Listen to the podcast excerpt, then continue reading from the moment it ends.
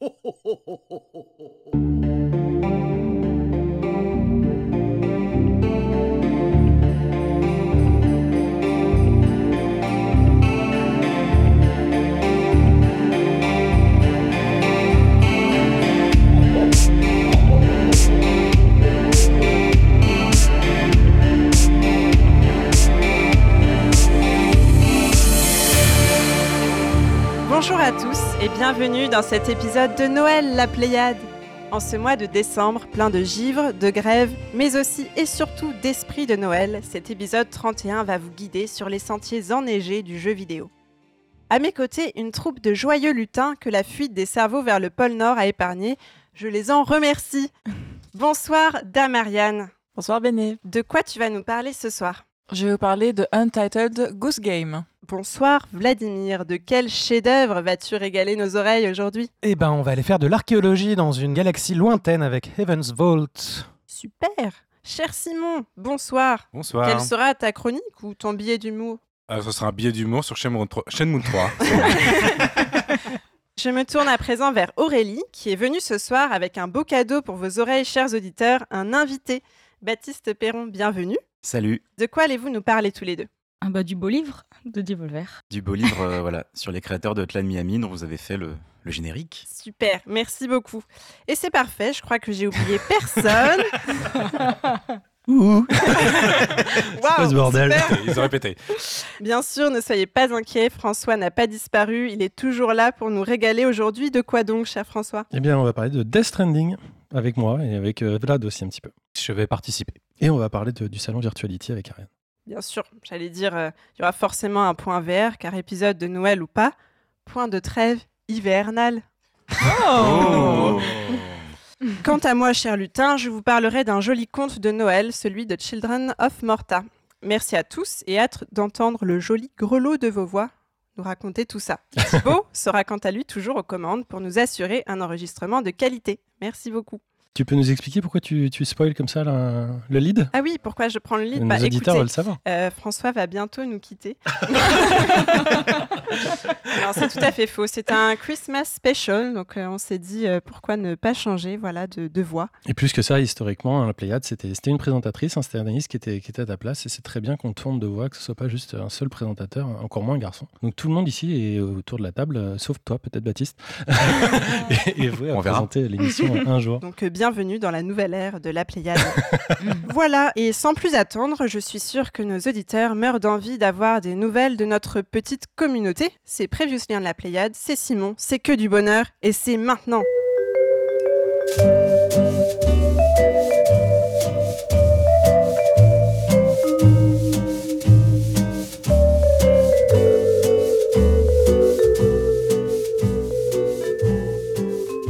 Oui, Béné, pour ce tout petit Previously, c'est Timaos qui nous écrit sur le néo-rétro site laplayade.fr. Il nous dit que Blind Spot, qu'on a découvert à l'Indiecade, n'était pas le seul à se pratiquer sans les yeux sur le salon. C'était un peu sa particularité, il fallait avoir un bandeau sur la tête. Il y avait aussi Lost in Blindness, c'était sur la partie où les gens euh, se mettaient sur des canapes et regardaient des ordis. Donc c'était pas officiel, mais euh, il nous indique que les développeurs ont réussi leur campagne, Ulule, début décembre. Donc ils demandaient pas beaucoup, ils demandaient 15 000 dollars. Ils en ont eu à peu près 17 000. Et qu'on peut donc s'attendre à y jouer courant l'année prochaine. On est toujours friand hein, d'écouter des, en tout cas des expériences un peu différentes de ce qu'on peut avoir sur nos chers PS4 euh, et autres casques VR. Et vous signaler que euh, des jeux sortent sur d'autres plateformes et dont on a parlé. Donc c'est Gris, vous vous souvenez? Il y a un an. C'était exactement il y a un an. C'était Ariane qu'on avait parlé. Tout à fait. Donc c'est le jeu des Espagnols Nomada Studio, dont tu nous faisais euh, l'éloge, euh, Damarian, dans le numéro 20. Et il est disponible maintenant sur PS4, et je crois qu'en fait c'est la dernière plateforme qui manquait. Donc vous pouviez jouer absolument partout. Il est sorti en fin d'année, c'est pour ça qu'il n'était pas aux awards euh, là en fin d'année. Ouais, tout à fait. Exactement. Donc il s'est retrouvé entre deux années, euh, mais c'est un super jeu. Et il y a plein de commentaires sur notre Discord. donc. Alors je Ouais. parle pas des débats euh, Ah, sur est-ce que euh, on tu parles sur notre site est-ce qu'on peut faire du streaming euh, au Brésil ou en Afrique Ça, je, ne- je ne reviendrai pas Ce là-dessus. serait un très très long pulp. Merci. Plus long, oui, je pense, que le podcast lui-même. Exactement. Euh, Est-ce que le Père Noël avait d'autres portages dans sa hotte, Simon? Non. Très bien. Eh bien, merci Simon pour ce pulp de qualité. Et nous enchaînons tout de suite avec l'actualité du jeu vidéo et un tour des news.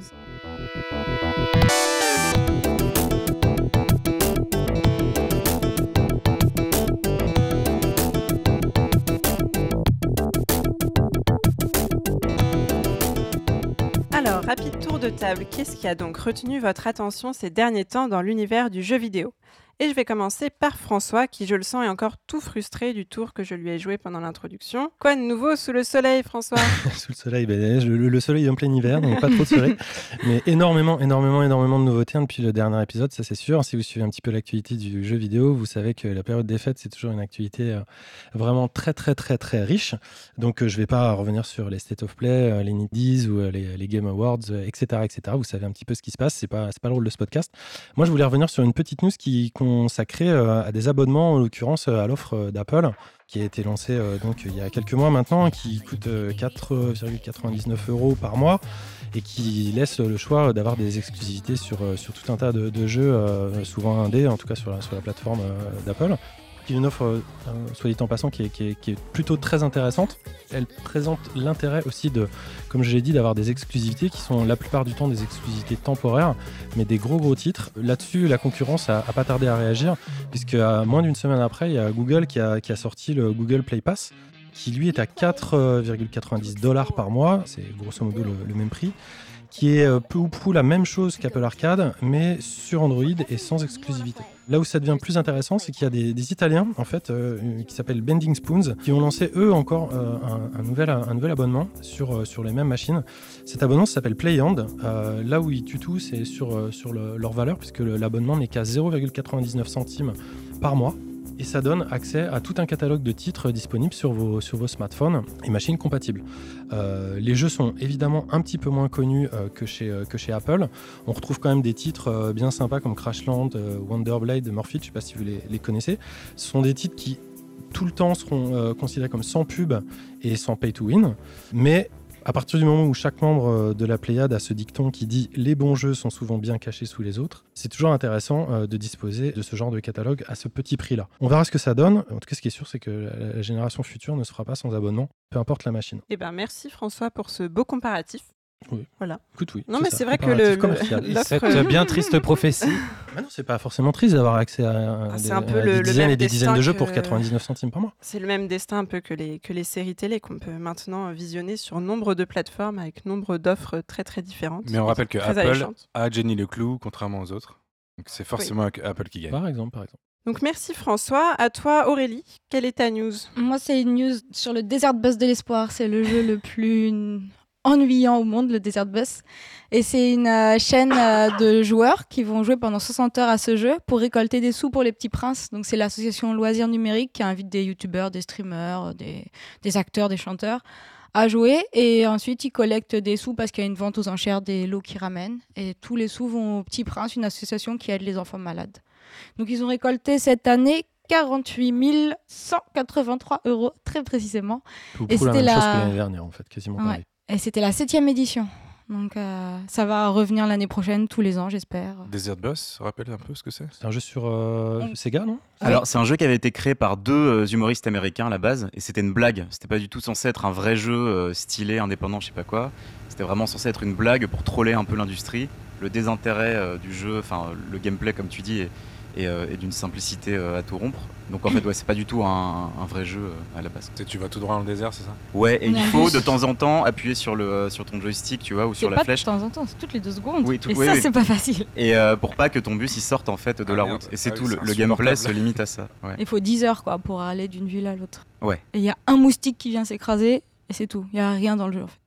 Eh bien, merci beaucoup Aurélie pour cette news qui fait un joli contraste euh, avec juste une, de France. J'ai juste une, petite question, c'est euh, est-ce que tu sais s'ils achètent des jeux vidéo en fait pour les enfants?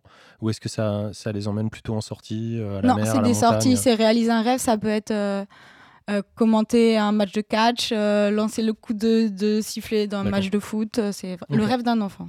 Et qui est-ce qui avait lancé cette initiative à la base? C'était Ça vient de l'étranger, c'était des Canadiens à la base. Deux ans après, ça a été réadapté. On enchaîne avec Vladimir. Je crois que ta news avait un lien avec celle d'Aurélie. Absolument. D'autres initiatives. En l'occurrence, il y avait euh, le Marathon Cast qui a eu lieu le mois dernier à l'initiative de Dr Nostal de euh, Level Max. Donc, c'est 18 euh, podcasts et 60 podcasteurs qui se sont retrouvés pendant 28 heures d'antenne pour réunir des dons pour Espoir Autisme 94. Ils ont réuni un peu plus de 4000 euros. Et puis, dans le même genre, mais sur une, une, optique tout à fait différente, le recon du stream, donc le stream reconductible qui a été lancé par un ensemble de, de youtubeurs et de streamers euh, Twitch pour soutenir la grève en cours euh, au niveau national contre les retraites, qui donc euh, dure depuis euh, 13 jours maintenant. Ils ont réuni près de 80 000 euros de dons qui seront versés à la caisse de grève. Et donc, c'est tous les jours à partir de 9h du matin jusqu'à vers minuit, il me semble, qui stream en direct. Alors, vous avez de tout. Vous avez des streams où on va classer les Pokémon en, en fonction de leur tendance politique supposée. Il y a des dessinateurs, il y a plein de choses qui se passent. C'est c'est vraiment marrant, c'est complètement con, On peut jouer avec Mélenchon encore? Euh, probablement. Probablement. Et euh, il y a- il y, a aussi euh, tout un chat euh, assez, assez fun à, à suivre. Voilà. J'ai l'impression que c'est un peu ton émission de chevet euh, en ce moment. Euh, une de mes émissions de chevet, effectivement. Non, mais c'est cool qu'ils fassent la cagnotte euh, pour, euh, pour payer Bah, et les c'est com- complètement nouveau que euh, il y avait Uzi Event, il y a effectivement le Desert Bus, euh, voilà, il y a des choses comme ça, mais sur des- un sujet vraiment politique, qu'il y a un certain nombre de youtubeurs et de streamers qui, qui s'engagent, c'était jusqu'ici assez rare finalement. Yes. C'est notable. Eh bien, merci euh, Vladimir pour cette news pleine de bel esprit de, de Noël. Et on va enchaîner avec Ariane, qui a une toute petite news, je Oui. crois, pour nous. Une toute petite news, en fait, comme c'est la fin de l'année, j'avais, euh, je m'étais rendu compte que le 15 décembre, il y a un jeu français qui sortait sur iOS qui s'appelle Gladiabots. Et euh, on n'en a pas parlé, donc je voulais juste revenir dessus rapidement parce que euh, c'est un jeu qui vaut le détour, qui est sympa, qui a été créé par euh, Sébastien Dubois, et donc c'est l'occasion d'aller le, le découvrir. C'est un petit jeu d'arène, de, combat de, bah, de Gladiabots. Et en fait, la particularité, c'est qu'on peut définir à l'avance une, une espèce de routine d'IA, et après, donc on lance la routine, et puis les, les- les petits, les petits robots se, se, se combattent. Je pense que tu connais. Oui, je connais, ouais. Voilà, Tu as- Ouais. tu y as joué? Euh, non, pas encore. Mais, Ah euh, voilà. J'ai en tout cas, voilà, c'est si vous avez l'occasion de Pour Noël, télécharger. de euh, l'offrir à Noël. Ouais, c'est un une petit bonne jeu idée, ouais. sympa. euh, ouais. Voilà. Eh bien, merci beaucoup, Ariane. Et je crois que notre invité a également une news à nous partager. Baptiste, on t'écoute. Ouais, c'est une petite news un peu nostalgique euh, parce que ici vous devez savoir donc que le. Je sais pas si quand vous étiez plus jeune vous avez joué à Final Fantasy Crystal Chronicles, euh, mais il y avait un remaster qui avait été annoncé qui devait sortir au mois de février et qui a été hélas repoussé à une date indéterminée. A priori, ce sera pour euh, le courant de l'été. Euh, mais moi, je, c'est c'est le jeu qui à l'époque en fait, euh, je saurais pas vous dire la date de sortie, mais c'était il y a peut-être 15 ans, quelque chose comme ça. Et moi, ce qui m'avait marqué, déjà, c'est que c'était un, Final Fantasy avec un, gameplay qui était axé euh, action RPG. Donc c'était assez notable à l'époque pour être euh, remarqué. Euh, c'est un jeu qui avait pas beaucoup plu, je crois, parce que c'était assez laborieux en fait. Je crois que dans la, diégèse du jeu, quand on était tout seul, c'était un vrai calvaire, parce qu'on vivait dans un monde qui était complètement pollué. Et il fallait porter, toi en tant que joueur, une espèce de valve qui te permettait de survivre euh, dans, le, dans ce monde qui était complètement pollué. Donc c'était un peu compliqué à jouer. Mais ce qui était euh, extraordinaire, c'était la, la bande originale du jeu, qui à mon sens aujourd'hui est encore euh, ma préférée. Et donc euh, voilà, j'avais juste préférée de la série? De la série, ouais. Pourtant, il y y a des sacrés bons morceaux, mais là, je trouve que c'est vraiment une, une bande-son super épique euh, qui te fait vraiment voyager, alors que le jeu en lui-même, il était quand même assez limité. Mais euh, je sais pas, 15 ans après, ça me donne envie de redécouvrir, voir s'ils ont un peu corrigé les, les nombreux défauts de gameplay euh, qu'il y avait à l'époque. Donc je suis un peu déçu qu'ils repoussent, mais, mais c'est que partie remise. Sur quelle console? C'était pas la C'était sur GameCube. GameCube, Et c'était un vrai calvaire parce qu'à la base, c'était un, un jeu pensé pour être multijoueur à 4 en LAN. Et c'était, au niveau des connectiques, c'était un véritable calvaire parce qu'il fallait avoir 4 câbles pour connecter 4 GBA sur sa GameCube. Ah, c'est ça l'accessoire qu'il y avait en plus. C'était Ouais. la GBA, je me souviens. Et c'était un véritable enfer, moi, au max avec nos potes. Et pourtant, évidemment, j'ai pas mal de potes un peu geeks. On, s'est, euh, on a pu y jouer à trois en même temps et c'était genre, euh, c'était royal quoi. On en avait parlé euh, au premier épisode parce qu'il y avait un écran déporté et en fait tu voyais ton inventaire. Tout sur à le- fait. euh, je sais plus, on en avait parlé à un épisode aussi de la Playade. Ouais, tu gérais ton inventaire sur la GBA, mais euh, nous on était trois et c'était déjà le- la fête du slip, mais, mais vraiment. euh, Moi, Je sais pas, j'étais pas né, moi. T'as une voix bizarre, Béné. Euh, non, mais on va peut-être en entendre parler du coup un peu plus tard euh, dans la Pléiade. Donc merci beaucoup Baptiste pour cette news. Et je vais terminer euh, par ma news à moi, qui concerne YouTube, qui a récemment changé ses règles de modération quant au contenu de jeux vidéo violents. A priori, ils ne seront plus ou moins soumis à une limite d'âge, contrairement aux vidéos de violence réelle. Ceci dit, des vidéos gaming qui montrent, je cite, uniquement du contenu gore, comme le démembrement, la décapitation ou des cadavres, Tous les trucs que tu kiffes. voilà, je voulais les placer quand même dans cette, cette émission, pourront toujours être limités, voire censurés. À noter que même non censurés, les contenus de jeux vidéo violents restent par contre le plus souvent non éligibles aux publicités. Parce que bien sûr, les marques ne veulent pas être associées avec ce genre de contenu. C'est tout pour nos news. Donc merci tout le monde. Et sans plus attendre, on enchaîne avec le fantôme des Noëls passés et des jeux classiques rétro. Je vous laisse choisir le terme qu'il faut. C'est l'heure du flash MO5 avec Seb22.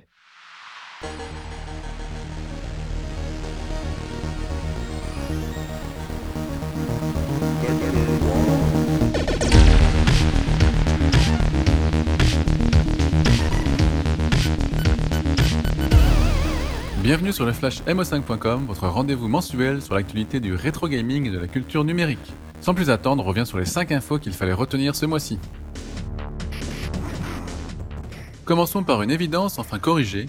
Le mode Final Fight 30th Anniversary Edition est disponible depuis le 1er décembre. Présenté en mars, il permet de jouer à 3 joueurs simultanément à la version originale du jeu de Capcom en arcade. Une fonctionnalité d'autant plus bienvenue que beaucoup de joueurs ont été frustrés à l'époque du portage Super Nintendo carrément solo. Son ajout a toutefois demandé quelques adaptations, comme celle de l'interface bien sûr, mais aussi en termes d'équilibrage. Il est maintenant possible de personnaliser la palette de couleurs de son combattant, dans la mesure où plusieurs joueurs peuvent prendre le même. Les amateurs de ces classiques du beat'em up sont comblés. Passons maintenant à un portage rétro. Le développement du portage Defender of the Crown de 1986 sur un télévision a débuté avant 2012. Arnaud Chevalier, son créateur, avait même jeté l'éponge et plusieurs programmeurs ont tenté de reprendre le projet avant que le français ne revienne lui-même l'achever. Le classique de Cinemaware et Master Designer s'est enfin montré dans sa version finale sur la console de Mattel à la Gamescom en août dernier. S'agissant d'un portage sur une console datant de 1979, la technique reflète les capacités de la console de Mattel, mais le charme agit toujours.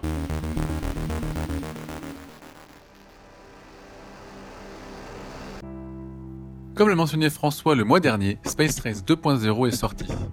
Ce jeu de plateau est une sorte de trivial poursuite, mais dans lequel toutes les questions concernent les jeux vidéo, et certaines sont particulièrement ardues. Né début 2016 à l'initiative d'Eric Cubizol, entre autres auteur de la Bible Amiga chez nos amis de Pixel il s'agissait alors d'un jeu de société à imprimer. La première version de ce quiz rétro gaming avait déjà été adaptée sous forme de jeu vidéo gratuit durant l'été 2017. Cette version 2.0 propose une refonte du plateau, une difficulté mieux dosée, l'intégration des didacticiels, 4 nouveaux vaisseaux et surtout l'ajout de 430 cartes de quiz pour un total de 1700 questions. Encore mieux optimisé malgré l'arrivée de nombreux effets et animations, le jeu demeure gratuit sous Windows, Mac OS X, Linux et Android. Mais sachez qu'un portage Amiga est toujours en chantier. Si vous pensez être un champion de l'histoire des jeux vidéo, alors tentez votre chance.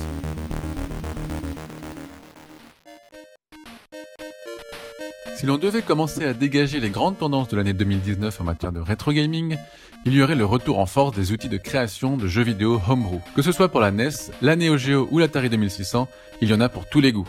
Intéressons-nous à deux d'entre eux. Tout d'abord, SMS Game Maker. Comme son nom l'indique, cet outil permet de développer des jeux sur la Master System de Sega. Ce logiciel qui se veut très simple d'utilisation, façon Click Team Fusion ou plutôt Retro Game Designer, semble déjà très prometteur en termes de possibilités. Disposant déjà de modules pour gérer la gravité, le scrolling automatique ou même les effets de palette afin de recréer les stages bonus de Sonic 3. Ensuite, passons à un didacticiel pour programmer sur Game Boy. Fabien Loison a pensé à ceux qui n'ont pas peur de programmer. Il a débuté son didacticiel il y a un peu plus d'un an et il est maintenant composé de 12 leçons réunies dans la rubrique Game Boy de son site. Le guide aborde tour à tour chaque aspect de la conception d'un jeu, contrôle, décor, sprite, palette, etc. et propose la réalisation pas à pas d'un morpion puis d'un casse-brique pour mettre tout ça en pratique. Vous n'avez plus aucune excuse pour procrastiner, donc faites vos jeux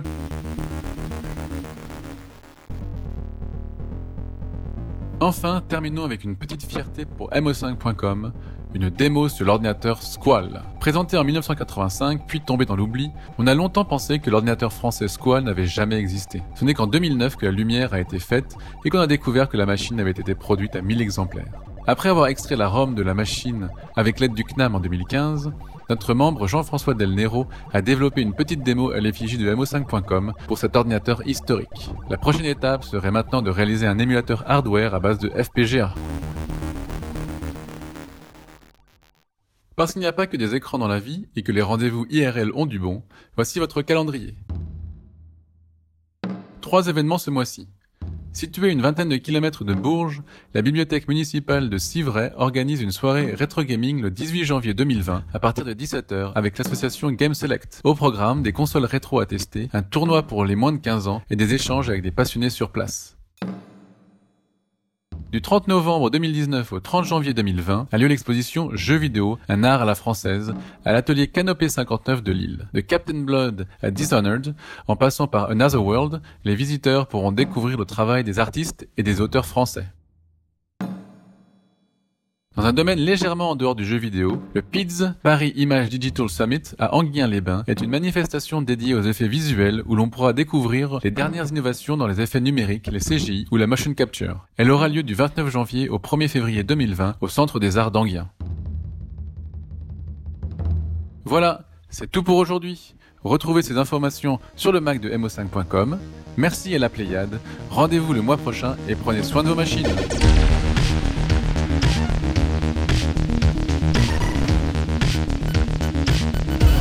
Merci pour ce petit instant nostalgie SEP22. Toutes ces news sont bien sûr à retrouver de façon détaillée sur le mag de mo5.com. Nous allons sortir de la hotte. La première chronique de cette émission, c'est Ariane, qui va nous parler non pas de dinde de Noël, mais d'oie, avec Untitled Goose Game.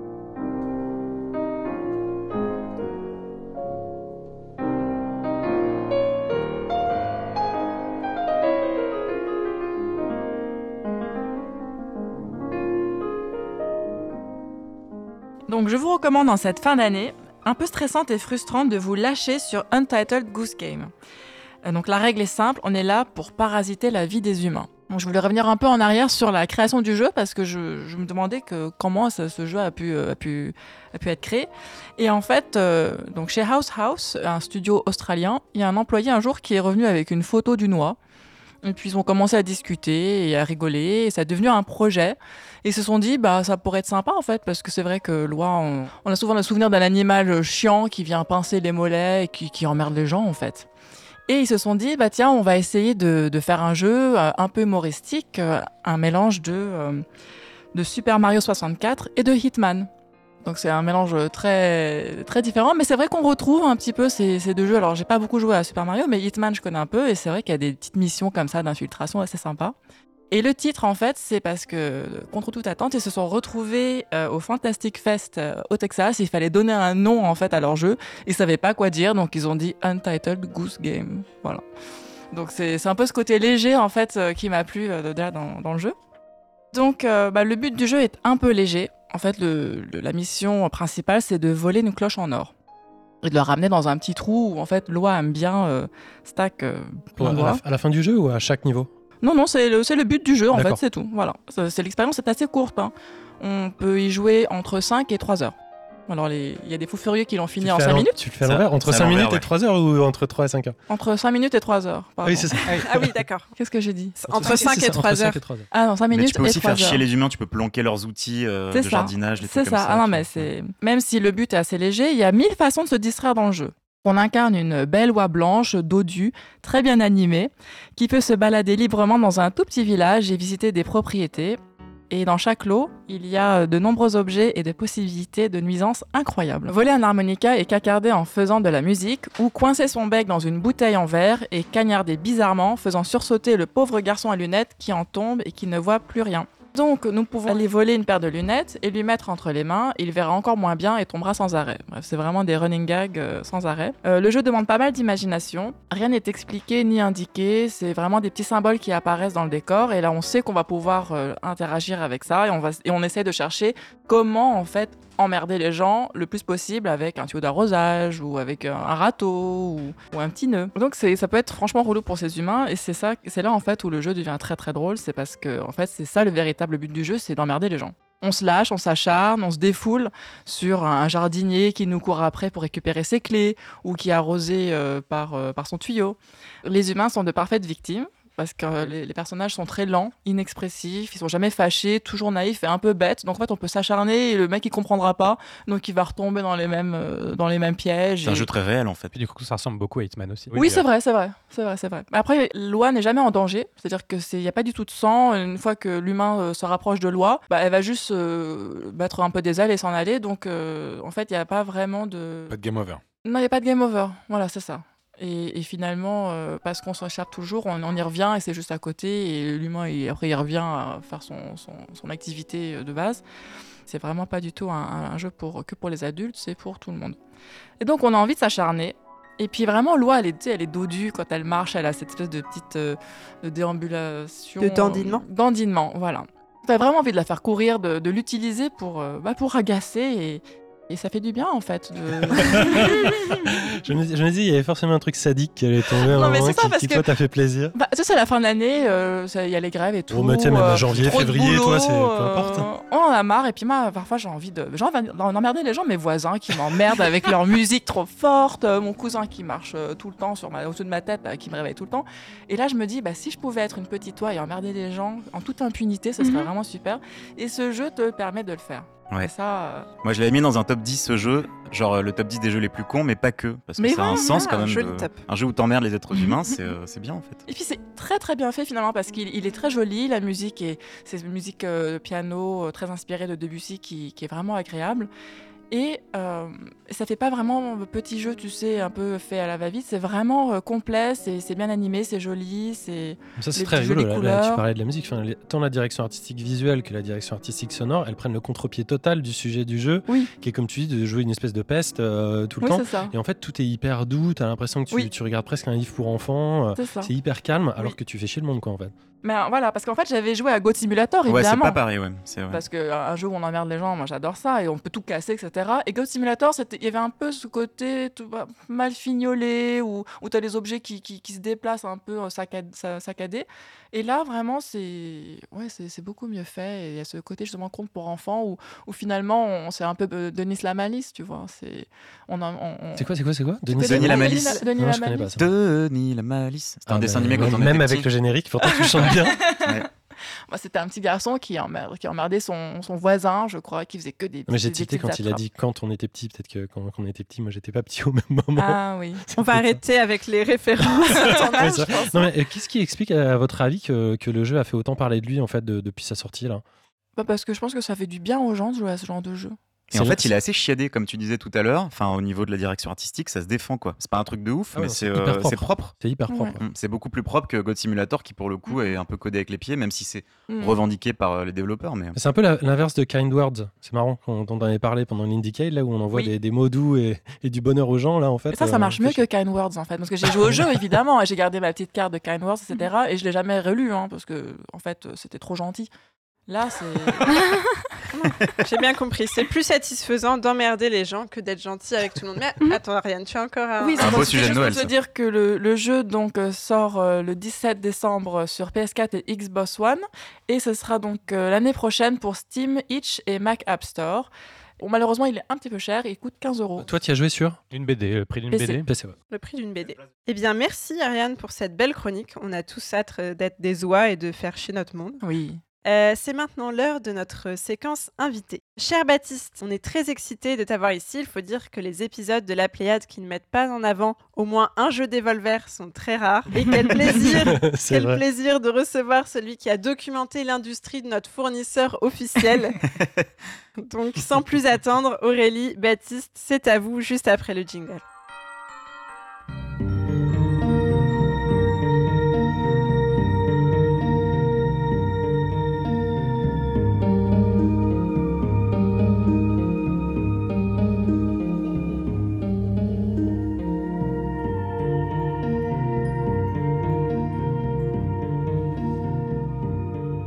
D'abord, merci d'être là. Merci Et, à toi, euh, Aurélie. La première question, c'est quand je t'ai demandé une musique, tu m'as envoyé celle d'Hotline Miami et tu m'as dit que c'était l'élément déclencheur. Et je me suis dit, mais à quel moment s'est dit, tiens, je vais faire un livre énorme sur tous les jeux d'Evolver Bah, alors, ça c'est vrai, ça a vraiment commencé par cette musique, c'est-à-dire que euh, moi à la base, euh, donc ça, il faut remonter à 2015, c'est l'année donc où est sorti euh, Hotline Miami 2. Et en fait, quand j'ai lancé le jeu sur mon PC, il y a donc cette musique de l'écran titre qui est un peu, on va dire, euh, qui prend un peu à rebrousse-poil le, ce qu'on peut attendre. Et, euh, et en fait, t'entends cette musique qui est genre super planante. Et moi, au lieu de jouer au jeu, de le lancer euh, concrètement, je me suis allongé sur mon canapé et pendant 4 heures, euh, j'exagère pas, j'ai pas bougé. J'ai laissé l'écran titre tourner en boucle comme ça et j'ai écouté cette musique qui m'a littéralement transporté. Et là, il s'est passé un truc un peu mystique euh, dans ma tête, du genre, il faut que je rencontre les gens qui ont fait ce jeu et il faut que j'écrive un livre sur ces mecs aussi. Quand tu dis cette musique, c'est quel titre en particulier? C'est euh, en fait c'est une musique qui s'appelle Untitled 2. Voilà, et c'est la musique qui, euh, qui ouvre en fait euh, l'écran titre de Hotline Miami. Le groupe s'appelle The, The Green Kingdom. Ce qui est marrant, c'est toi, t'entends un son d'un groupe. Ouais. Tu te dis, si ces mecs ont mis ça dans un jeu, moi j'ai envie de les, de les contacter. Bah oui, parce que j'ai envie d'écrire sur eux. Parce que ce- cet écran titre, c'est toute une euh, terre de contraste, c'est-à-dire que tu sais que tu vas jouer un jeu un peu violent si tu as joué au 1, et là t'entends cette musique hyper douce, hyper calme, hyper poignante, et je sais pas, il se passe un truc euh, hyper paradoxal, et c'est ça, c'est ça un peu le mysticisme dont je parlais, c'est ce, cette envie d'écrire un, truc sur la, vie, l'œuvre euh, des, euh, des gens qui ont fait ce, jeu. Et alors je les ai contactés, les gens du studio d'Enaton Games qui ont fait Hotline Miami, enfin j'ai voulu les contacter, je suis passé par Devolver, et ils m'ont très vite mis en contact avec euh, ces mecs-là. Et je sais pas pourquoi à l'époque j'ai pas trop donné suite. J'ai eu une réponse, mais j'ai pas vraiment relancé tout de suite. Et il a fallu attendre l'année 2017 où j'ai rencontré euh, l'un des cinq cofondateurs de, de Devolver Digital en fait. Il fallait, je pense vraiment que ce soit une rencontre IRL. Et là j'ai rencontré donc Graham euh, qui est l'un des cinq cofondateurs de, de la boîte. Et je lui ai dit un peu de but en blanc avec un verre à la main. J'étais un peu bourré. Voilà, j'ai envie d'écrire un bouquin sur vous. Est-ce que euh, est-ce que vous êtes partant? Et là, il m'a dit, c'est ce qu'on raconte dans la dans l'avant-propos du bouquin, un bouquin sur nous, je sais pas si c'est vraiment très intéressant. Et cette espèce en fait de, de réserve qu'il avait à la base, j'ai trouvé ça assez cool, assez charmant, et ça m'a d'autant plus donné envie en fait d'écrire euh, ce bouquin. C'est assez euh, étrange de vouloir faire un, livre déjà sur un éditeur qui, même s'il est hyper euh, coté et très connu, reste encore un très jeune éditeur, historiquement. C'est vrai, c'est l'un des plus jeunes qu'on connaisse, en tout cas dans les éditeurs, les, ceux qui commencent à se faire euh, un nom. Mais en fait, ce qu'il faut savoir, c'est que Devolver, euh, ok, la boîte, elle existe depuis euh, 2009, mais en fait, euh, l'historique des gens qui ont fait euh, cette boîte, elle remonte à bien avant. Devolver, tel qu'on le connaît euh, aujourd'hui, c'est une boîte qui a eu en fait deux précédentes euh, itérations et euh, qui ont commencé en fait euh, à la toute fin des années 90. Donc c'est pas du tout des novices dans l'industrie du jeu vidéo, les, pères fondateurs de Devolver, pas du tout. Et, euh, et en fait, c'est ça qui est intéressant, c'est que dans ce livre, on a vraiment pu remonter aux origines, le pourquoi du comment. Devolver, s'ils font les jeux comme ça et pas autrement, il y, a une raison. Il y a des raisons à la fois, évidemment, de goût vidéoludique, mais il y a aussi des, choix de vie, des intentions et, parfois même des, anecdotes de peut-être un peu, un peu plus tristes, un peu plus sombres, qui expliquent pourquoi Devolver est tel qu'il est euh, aujourd'hui. Du coup, euh, quelle était ta méthodologie pour un peu distinguer ce qui est anecdotique de ce qui est important? Parce que là, je viens de regarder, il y a plus de 200 pages. Donc, quelle a été ta démarche? Bah, en fait, ça n'a pas été évident. Au début, ça a été un peu un fourre-tout. C'est-à-dire que la chance qu'on a eue avec euh, Devolver, c'est qu'on a eu un peu les avantages, euh, on va dire, de la euh, biographie officielle, dans la mesure où ils nous ont ouvert quasiment toutes leurs portes. On a pu parler à tous les développeurs, tous les pères fondateurs, euh, tous les artistes qui gravitent autour de la sphère euh, Devolver, comme on le voulait. Et en retour, en revanche, ils nous ont pas demandé, euh, si tu veux, de, comment dirais-je, de, relire, par exemple, les épreuves du bouquin. Ils nous ont dit, c'est votre livre, vous écrivez ce que vous voulez. Et, voilà, donc c'est comme un peu comme ils font avec leurs jeux, c'est-à-dire c'est les jeux des développeurs et vous c'est votre bouquin. Donc j'ai pas, euh, si tu veux, voilà, c'était euh, c'était assez simple à ce niveau-là au niveau du, du procédé. Juste une question, excuse-moi. Ouais. Je fais une petite pa- parenthèse juste pour bien comprendre. Tu parles de développeurs en interne chez Devolver, donc c'est pas que des c'est pas qu'un éditeur, c'est ça? Alors non non, euh, Devolver en fait ils sont ils sont très très peu en interne. C'est une toute petite boîte et euh, leur job ça fonctionne un peu comme un label musical, c'est-à-dire qu'ils ils éditent des, euh, des jeux vidéo et en fait voilà ils font du, du scouting, c'est-à-dire qu'ils vont euh, recruter, euh, un peu flairer quels sont les talents du jeu vidéo un peu partout dans le monde. Et après voilà ils, ils les parrainent en quelque sorte, mais eux ils font pas du tout de, de dev. en- Ils les mettent physiquement quelque part pour faire, enfin avec eux en, en colocalisation ou c'est que du que Pas du tout. lien à distance? C'est que du lien à distance. Même, euh, faut savoir que les, euh, les cinq cofondateurs de Devolver, ils, sont, ils bossent pas les uns à côté des autres. Devolver, par exemple, c'est quand on raconte cette anecdote aux gens, ils sont à chaque fois ils sont un peu waouh, ils y croient pas. C'est que Devolver n'a n'a pas de bureau en fait. Ils ont un, un siège social, mais qui n'a rien à voir avec un siège social classique de, de boîte de jeux vidéo. C'est une, en fait, c'est une boutique qui vend de la, de la nourriture pour oiseaux. C'est leur siège social. Parce que parce que l'un l'un des cinq cofondateurs, en fait, ça, lui et sa femme, ils tiennent une boutique à Austin, au Texas, euh, de nourriture et de, et de, de mangeoires à oiseaux. Et du Il leur coup, fallait une adresse. il leur fallait une adresse. C'est juste, voilà, c'est juste l'adresse, on va dire, légale de, de leur boîte. Euh, pour le reste, ils vivent tous, euh, entre guillemets, aux quatre coins du monde. Et, et notamment pour les développeurs, ça c'est on ne peut plus vrai. Ils sont littéralement euh, dispatchés partout sur la planète. Ils sont en Espagne, ils sont en France, au Japon, euh, en Afrique du Sud, aux États-Unis, en Angleterre évidemment. Mais il n'y a pas de. Depuis que Devolver existe depuis 10 ans, ça, pour le coup, ça n'a pas du tout changé. Ils sont toujours comme ça. euh, ils se voient assez rarement en fait. Et ils sont d'autant plus heureux de se rencontrer dès qu'ils se retrouvent à des conventions comme euh, le 3, la Gamescom, voilà, ou ce, genre d'événements qui sont organisés de temps en temps sur Terre.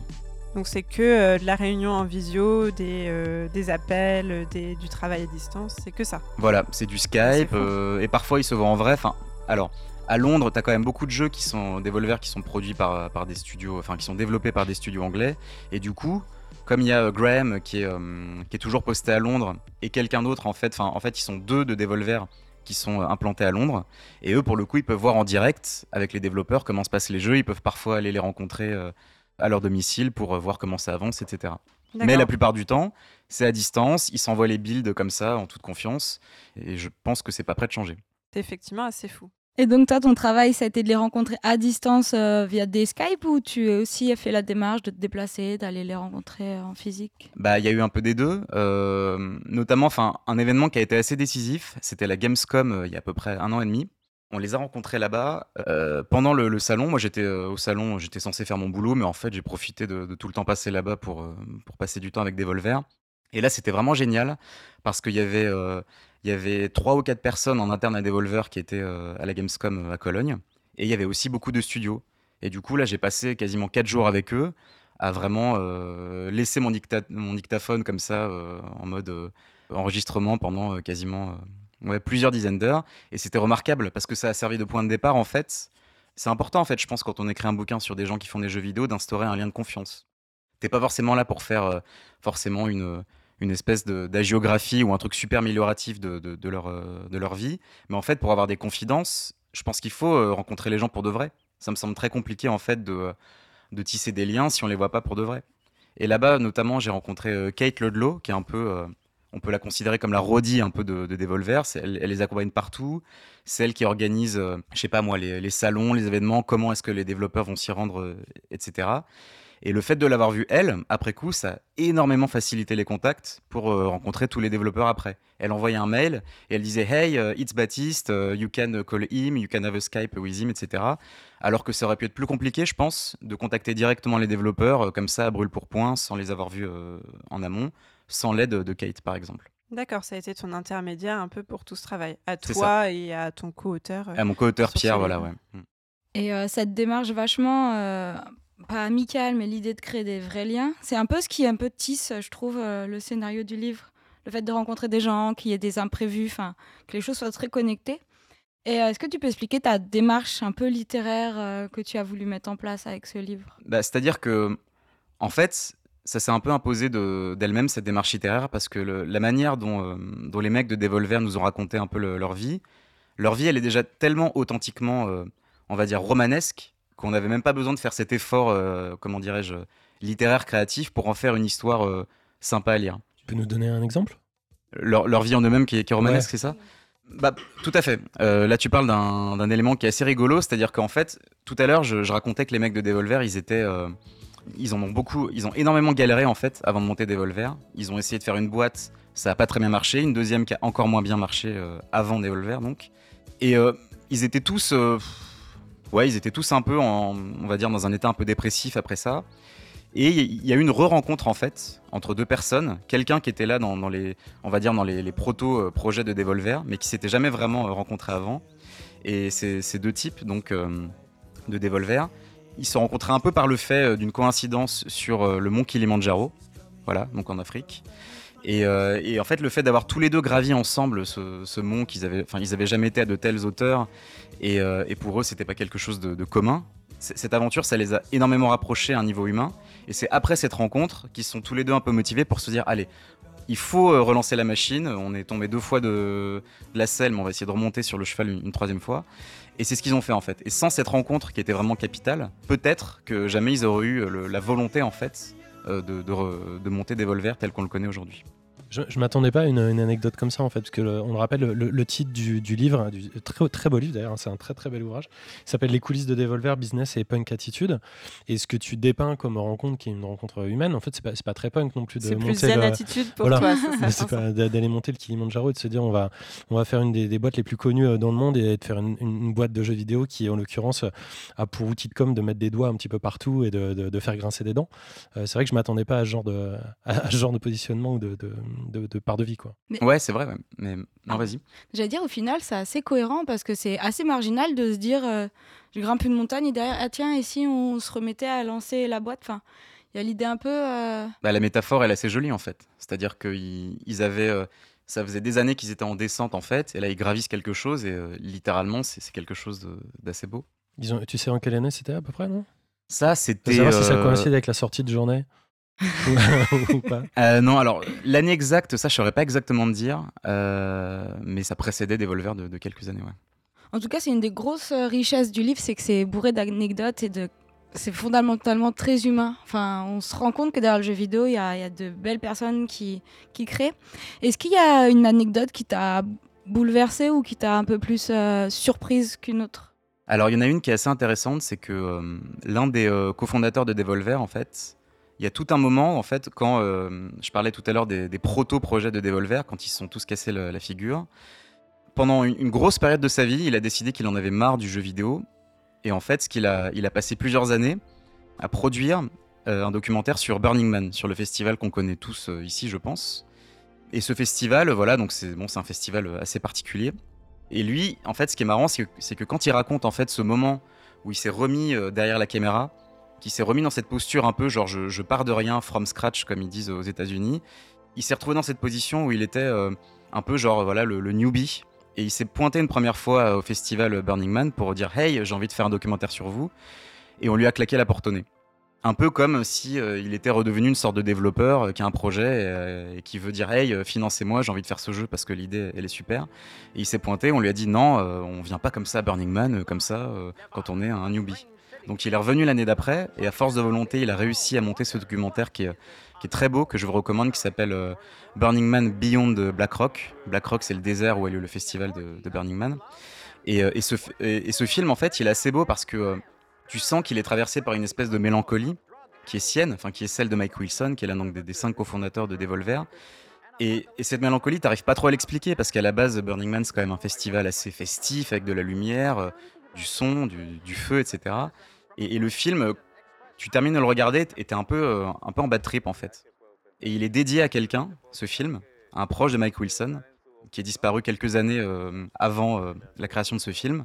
Ça lui est dédié et en fait, ce, personnage, qui était l'un des, des meilleurs amis en fait de Mike Wilson, sa mort, ça a vraiment tout modifié dans, la tête de Mike. Et c'est l'une des raisons qui ont fait qu'il a fait ce film, qu'il a ensuite fait Devolver. Euh, tout est un peu expliqué comme ça dans, le livre de manière un peu diffuse, mais finalement, c'est euh, toutes les détresses qu'ont pu avoir ces gens-là dans leur vie, ça explique la forme actuelle de Devolver aussi. Je trouve que c'est hyper intéressant comme anecdote, notamment parce que je, trouve que le festival Burning Man et euh, les jeux de, de Devolver ont vraiment une espèce d'identité assez proche. Cette, euh, cet aspect un peu fou, un peu festif, mais qui effectivement peut avoir des, des thématiques euh, beaucoup plus euh, tristes et mélancoliques derrière. Il y, a, il y a vraiment une identité et des thématiques communes. Donc c'est c'est vraiment une très chouette anecdote. Merci Oui, d'avoir On peut partagé. dire hippie ou pas? Parce On peut dire hippie aussi, punk, ouais. Mais moi, je pense à des hippies là. Depuis Ouais, ouais, le début, bah, vous euh, discutez. mais- Effectivement, ça pourrait être le cas, mais euh, en fait, après, euh, quelques années après ce festival, Devolver, euh, ce, que- les gens savent un peu moins, c'est qu'il y a aussi, il y a eu pendant quelques années une frange film de Devolver qui s'appelait Devolver Digital Films. Et en fait, c'était une boîte de production de films indés. Et là, pour le coup, c'est du, ça part un peu dans tous les sens, c'est du grand n'importe quoi, et c'est punk dans la mesure où le premier film qui a été produit par Devolver Digital Films, c'est pas genre Hotline Miami le film ou je sais pas quoi, c'est un film en fait, un documentaire sur euh, euh, une femme qui a le, cancer du sein et voilà, c'est un truc pas du tout évidemment, euh, c'est très triste. Donc ça a beaucoup surpris les joueurs parce que ce film ils l'ont mis sur Steam en fait. Steam qui est censé être la plateforme voilà où il y a que du gaming etc. Et le fait de mettre des films comme ça avec des thématiques graves auxquelles les joueurs sont pas forcément confrontés, moi pour le coup je trouve ça vachement punk parce que c'est complètement hors norme et c'est et c'est euh, c'est dingue de voir ça en fait. Enfin, il y a peu de gens qui le savent, mais vous pouvez les, voir encore sur Steam. Et il y a des films produits par Devolver Digital qui sont complètement euh, soit foutraques, soit complètement inattendus. Et ça, moi, je trouve ça pour le coup assez euh, audacieux. Il y a un truc qui est hyper plaisant avec Devolver, c'est. Moi, ça me rappelle bizarrement l'époque de, Wipeout. Je vais m'expliquer, mais quand Wipeout est sorti, c'était après que Sony soit retrouvé en fait dans la galère après que Nintendo l'ait lâché sur la PlayStation. Et en fait, il y a eu euh, pareil, il y a eu une espèce de page blanche euh, euh, derrière une forme de dépression un gros problème. Et du coup, bah, on est libre de faire ce qu'on veut. Et du coup, tout est, très évident, très cohérent. Et la cohérence, elle a abouti à une conjonction d'artistes en fait. Plein d'artistes qui se sont mis d'un coup, on a besoin de vous, faites un peu ce que vous voulez. Et on a eu des gens comme les graphistes de République, là, je sais plus comment ils s'appellent, ceux qui ont fait le graphiste de Wipeout, là, et puis toute la ribambelle d'artistes qui sont venus de musique, qui ont collaboré aux jeux vidéo, et ça a donné ce qui a été Wipeout à l'époque, qu'on peut regarder d'une certaine façon aujourd'hui comme un objet très particulier dans l'histoire du jeu vidéo, mais je me souviens qu'à l'époque, c'était le hit game, quoi. C'était vraiment le jeu le plus représentatif de sa génération. Et à la suite de ça, il y a d'autres personnes, ça ne s'est pas reproduit chez Sony, même s'ils ont essayé deux, trois trucs, ça ne s'est jamais reproduit de cette façon-là. Et il y a des, créateurs qui essayent d'avoir ça. Il y a bien sûr le mec qui, tu parlais de, il y a Lamasoft, hein, qui est toujours, euh, qui traîne depuis des, années, vous irez voir, tu parlais de hippie, euh, c'est vraiment le cas. Mais je pensais plutôt à des mecs comme Swery ou, ou au créateur de No More Heroes, qui est, vraiment dans cet état d'esprit euh, là, et cette identité très rock est-ce que, euh, en fait, tu penses que dans, certaines années, ce serait pas cohérent d'avoir chez Devolver peut-être autre chose que du jeu vidéo, mais peut-être aussi euh, des groupes de rock ou euh, des choses qui se fusionnent, ou peut-être encore plus de collaboration, comme il y a pu, comme ça a pu exister par exemple avec Hotline Miami bah, c'est possible dès lors que les mecs s'étaient chauffés pour faire du cinéma, même si on le, on le, découvre dans le bouquin, c'est pas forcément une aventure qui s'est très bien déroulée parce que produire du cinéma indépendant, c'est pas extrêmement rentable pour dire les mmh. choses telles qu'elles sont. Pour la musique, bah, ils en sont quand même très proches parce qu'eux, ils bossent énormément avec beaucoup de, musiciens euh, indépendants. Il y a même euh, euh, des gens qui sont multicasquettes chez eux. Il y a la personne qui a fait la couverture de notre bouquin, qui est donc la personne qui a fait les visuels promotionnels de Hotline Miami. El Huevo. El Huevo, il fait aussi des zik dans Hotline Miami. Donc c'est voilà, y a, disons que c'est marrant parce que tu me dis ça, j'ai jamais pensé, mais ça pourrait être une, une, alternative dans les années qui suivent, ouais, parce que c'est, ils pourraient le faire en fait, je pense. Mais est-ce qu'ils en ont envie C'est ça la question. Ils seront peut-être contraints.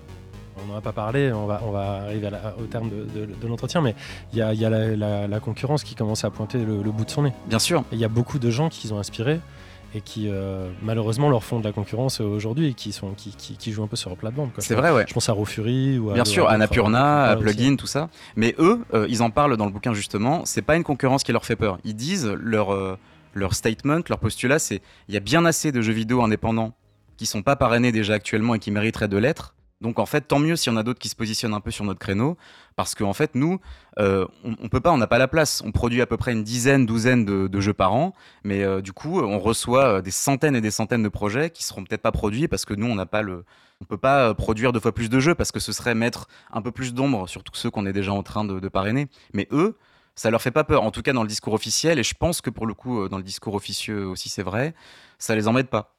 Au contraire, eux, ils considèrent que le jeu vidéo, c'est un monde qui est déjà tellement énorme, avec tellement de AAA partout euh, euh, qui, prennent toute la, couverture euh, médiatique, que plus il y a de gens qui viennent un peu. Il y a l'un des mecs de Devolver qui, prenait, qui avait utilisé cette, métaphore. Il dit voilà, le jeu vidéo, c'est un gros gâteau, et nous, on est juste le icing on the cake. Et tant mieux si ce icing il est de plus en plus saupoudré de d'autres petites étoiles comme nous, parce que de toute façon, la part des AAA, elle est tellement grande, tellement trop importante qu'on pourrait être 1000 à éditer du jeu vidéo indé, ça nous dérangerait pas en fait. Cette image, ils l'avaient même quand ils ont intégré les, le parking et qu'ils sont, ils ont dit on va faire des barbecues devant le 3 quoi. Mhm. C'est toujours la même idée de se dire bah nous c'est pas grave, on, est que des vendeurs de sandwich mais ça nous va, ça nous va très bien et en fait ils en ont profité pour, pour faire chier le monde un petit peu comme un Title Goose Game. Ah bah bien ça sûr. A très très bien marché. Alors ça pour le coup le parking, si c'est pas une anecdote un peu punk, je, sais pas ce que c'est. Bah, moi je vois plus ça comme l'ode à la liberté hippie punk. J'ai l'impression on n'a pas de barrière. Et c'est juste, on, on s'en fout des codes. On y va, on y croit, on y va. Toi, je pense que Hippie Punk, c'est juste, ouais. Non, il faut pas renommer. Euh, Après, euh, c'est vrai que... non, mais c'est vrai. Non, mais c'est vrai que c'est vachement important la sémantique. Mais je sais pas. Moi, en tout cas, euh, je, me trompe peut-être, mais le côté punk, il y a quand même peut-être plus une question de d'intention, tu vois, d'y aller, de choquer, de, de marquer le coup. Mm. Hippie, je vois ça plus comme une attitude, un truc un peu un peu genre en retrait en quelque sorte. On fait pas d'action forcément super. Ils sont très très bienveillants quand même. Euh, Devolver Oui. Dans Par rapport tout à ce qu'ils font, dans tout ce qu'ils font, dans tout ce que tu décris, euh, la concurrence c'est bien, enfin tout ce qui, toute leur image c'est de la bienveillance dans le sens où ils rassemblent des gens quoi. Pas forcément, mais euh, par, exemple, dernièrement, là, il, s'est passé un truc qu'on n'a pas pu raconter dans le livre parce que ça s'est passé après coup. Et on peut pas réécrire euh, tout le bouquin. Mais là, dernièrement, il y a l'un des studios qui parrainait depuis quelques années. Ils l'ont, euh, ils l'ont lâché en fait parce que ça faisait trop longtemps que pour eux le, le, jeu était en gestation. Et du coup, bah euh, voilà, même si Devolver ils, ont une image en tout cas voilà de gens très patients, un peu qui couvrent leurs développeurs. Là, Enemy, le, studio qui fait Hater, bah, ils, ont dû le lâcher parce que ça fait trop longtemps que le jeu est en développement. C'est triste. Ouais, on finit sur quelque chose de triste. Bah, c'est Noël quoi. ouais, joyeux Noël. Le, le sous-titre du livre, c'est Business et Punk Attitude. Donc effectivement, il faut aussi penser au business. Avant Voilà. de... Non, j'allais juste Petite dire question de la part de Vladimir. C'était juste une remarque par rapport à ce que venait de dire Simon avant et à la bienveillance. C'est aussi, euh, ça a été un des seuls euh, gros éditeurs quand il y a eu toutes les premières histoires de crunch à être, à, à être sorties dans la presse, à, à vraiment euh, faire un gros statement sur le fait que eux euh, voulaient, euh, voulaient pas euh, du tout participer en aucune façon que ce soit à ce qu'il y ait des employés dans le secteur du jeu vidéo qui soient traités euh, de, de façon abusive, qui soient maltraités. et- Des Enfin, pétards, oui, des départs, non. Oui, bah non, mais voilà. non, mais peu ça. Ils ont vraiment été les premiers à, À se positionner, en tout cas, Oui, ouais. et puis au moment de l'E3 en plus, euh, enfin sur quelque chose de très. Bien sûr, ouais. Après, c'est pas pour ça que le crunch n'existe pas dans tous les jeux vidéo. Il y a toujours un moment où il faut mettre un, un petit coup de bourre, je pense. Euh, mais bon, euh, voilà, eux, en tout cas, ils vont pas le. le- comment dirais-je L'institutionnaliser C'est ça, ouais. Tu peux pas avoir une image améliorative du crunch. Tu peux pas dire ouais, c'est super, on a bossé 100 heures par jour euh, sur le jeu euh, euh, dans les derniers mouvements. C'est pas ce qu'ils diraient en tout cas. Un beau bouquin, une couverture sublime. Un Peu magnifique importe, cadeau de Noël, euh, surtout. le Un très très beau bouquin. Et un Ouais. petit salut à Pierre au passage qui n'est pas là ce soir, Oui. mais euh, voilà. Tu nous rappelles le nom effectivement de ton co-auteur euh, sur ce Pierre livre Mogin, Très bien. voilà. Le livre est, est coédité aux États-Unis. Enfin, vous en avez fait une version anglaise aussi là-bas ou pas? Tout à fait. Ouais. La version anglaise, elle sort en ce moment en fait. Euh, ça c'est super parce que notre éditeur, euh, dès le début en fait, on lui a dit ce serait bien quand même euh, de le publier en anglais Mm. parce que c'est quand même euh, fondé par des par des Texans, euh, quatre Texans et un Écossais. Donc Donc c'était traduit Ça direct et produit. et, euh, ça, ouais, on a mis le point final du, du récit en français et direct ils ont commencé à le traduire. Donc ça vraiment euh, Super chapeau cool. bas euh, Super cool. à notre éditeur. Ouais. Donc on rappelle, c'est Les coulisses de Devolver, Business et Punk Attitude. Voilà. Euh, c'est paru chez Third Edition. Il y a deux éditions. Il y a une première édition très jolie euh, avec euh, une jaquette et un ex-libris. Et euh, donc une édition standard qu'on a sous les yeux. Qui est très jolie très, déjà. très belle aussi, avec des illustrations justement de El Wervo, qui sont euh, très euh, LSD. Très LSD, ouais. Et qu'on Ouais, ouais. aime beaucoup. On lui a laissé carte blanche donc euh, voilà. Donc merci beaucoup euh, à toi Baptiste et à tout le monde pour vos questions, donc pour cette interview. Tu restes Merci avec à nous, vous. de toute façon. Voilà, tu ouais. restes avec nous pour ce podcast et on va enchaîner avec toi, Vladimir, ensuite, qui va nous chroniquer aujourd'hui Heaven's Vault.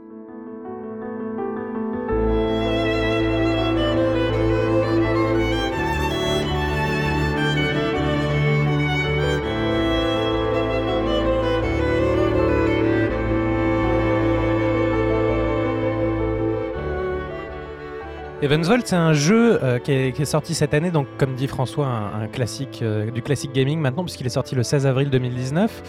C'est un jeu produit par une toute petite équipe, Inkle. Euh, c'est un studio qui auto-édite d'ailleurs d'ailleurs ces jeux. Ils sont 8, je crois.